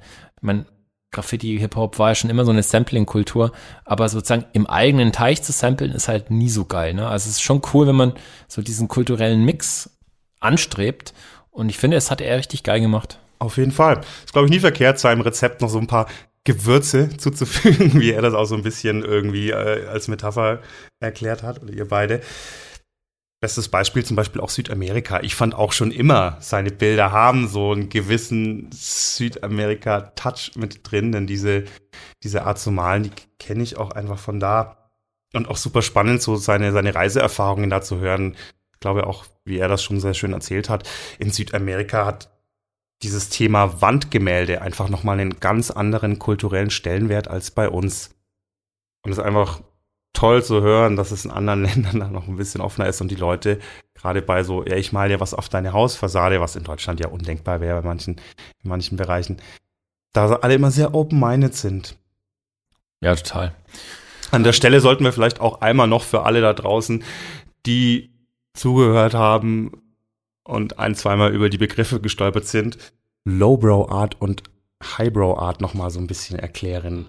Wie würdest du das definieren? Kann man, glaube ich, relativ einfach zusammenfassen. Highbrow Art ist eben alles, was so elitär Kunstbetrieb, was halt anerkannte Kunst ist und Lowbrow ist quasi das, was so mh, mm, autodidaktische Kunst ist. Kunst, die so aus den Subkulturen stammt. Das wurde irgendwann geprägt, dieser Begriff, und ich glaube in Amerika, Nordamerika, wurde das dann so ein bisschen als Label auch verwendet. Nicht mal despektierlich, sondern dass man einfach klarstellt, hey, wir sind so Grassroots mäßig äh, subkulturelle Künstlerinnen und Künstler.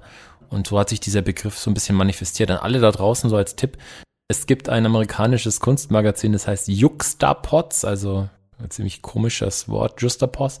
Und äh, da wird eben diese Form von, von Kunst und Kultur zelebriert, schon seit vielen, vielen Jahren. Es ist auch regelmäßig, sind da Graffiti-Künstler drin und Künstlerinnen, Street-Art-Künstlerinnen. Also es ist schon empfehlenswert, sich das mal reinzuziehen. Also, liebe HörerInnen, ihr habt's gehört da draußen.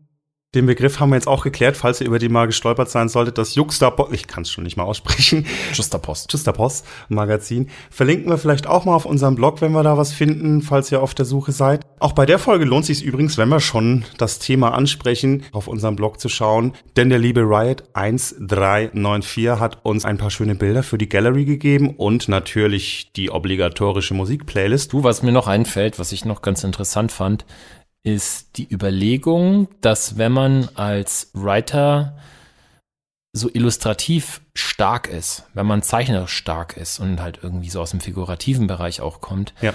dass man dann wahrscheinlich eher ein Kandidat ist und eine Kandidatin ist, die sich dann eben mit figurativen Buchstaben auseinandersetzt. Ob das 3D-Style ist oder ob das jetzt so, nennen wir es mal, kollagierte Buchstaben, lebendige Buchstaben. Ich habe das ja früher auch gemacht. Kannst du dich noch dran erinnern, dass meine Buchstaben früher öfters mal Augen hatten und so? ja, ja, ja, ja. Also ich glaube, das, das, das liegt dann irgendwie nahe, so, ja. Absolut. Ich muss auch sagen, ich habe vor dem Interview noch nie so wirklich drüber nachgedacht, aber schon beim Hören kam mir das dann. Und dann habe ich mir auch mal so ein paar ja, andere 3D-Künstler, die ich feier, noch mal angeguckt. Und es ist, glaube ich, schon wirklich ein ganz, ganz häufig auftretendes Phänomen, dass Menschen, die eben so diese, diesem figurativen Arbeiten und Zeichnen da irgendwie schon immer was abgewinnen konnten, ihr habt das, glaube ich, ganz gut auf den Punkt gebracht, diese 3D-Styles auch so ein bisschen, ja, die Eintrittskarte zu der Welt der Styles waren Mhm. dass das eben Leuten sehr liegt, weil man da auch eben natürlich mit Licht, Schatten, Perspektive noch mal ganz anders spielen kann als mit so einem klassischen Wildstyle, sag ich mal. Und an der Stelle muss ich natürlich auch noch sagen, ich wäre ja mal wahnsinnig gespannt, diese 3D-Styles, die er da angeblich immer nur auf Papier malt, auch mal von ihm an der Wand zu sehen. Na, mal gucken. Vielleicht, vielleicht kriegen wir irgendwas in die Gallery. mal schauen. Im Nachklang des Interviews gibt's noch so einen Aspekt, der, den ich sehr, sehr schön fand, und zwar diese doch Liebeserklärung an das Printmedium. Also man, Ja. Wright ist ja jemand, der schon ein paar Bücher rausgebracht hat, auch eben im Eigenverlag äh, editiert hat.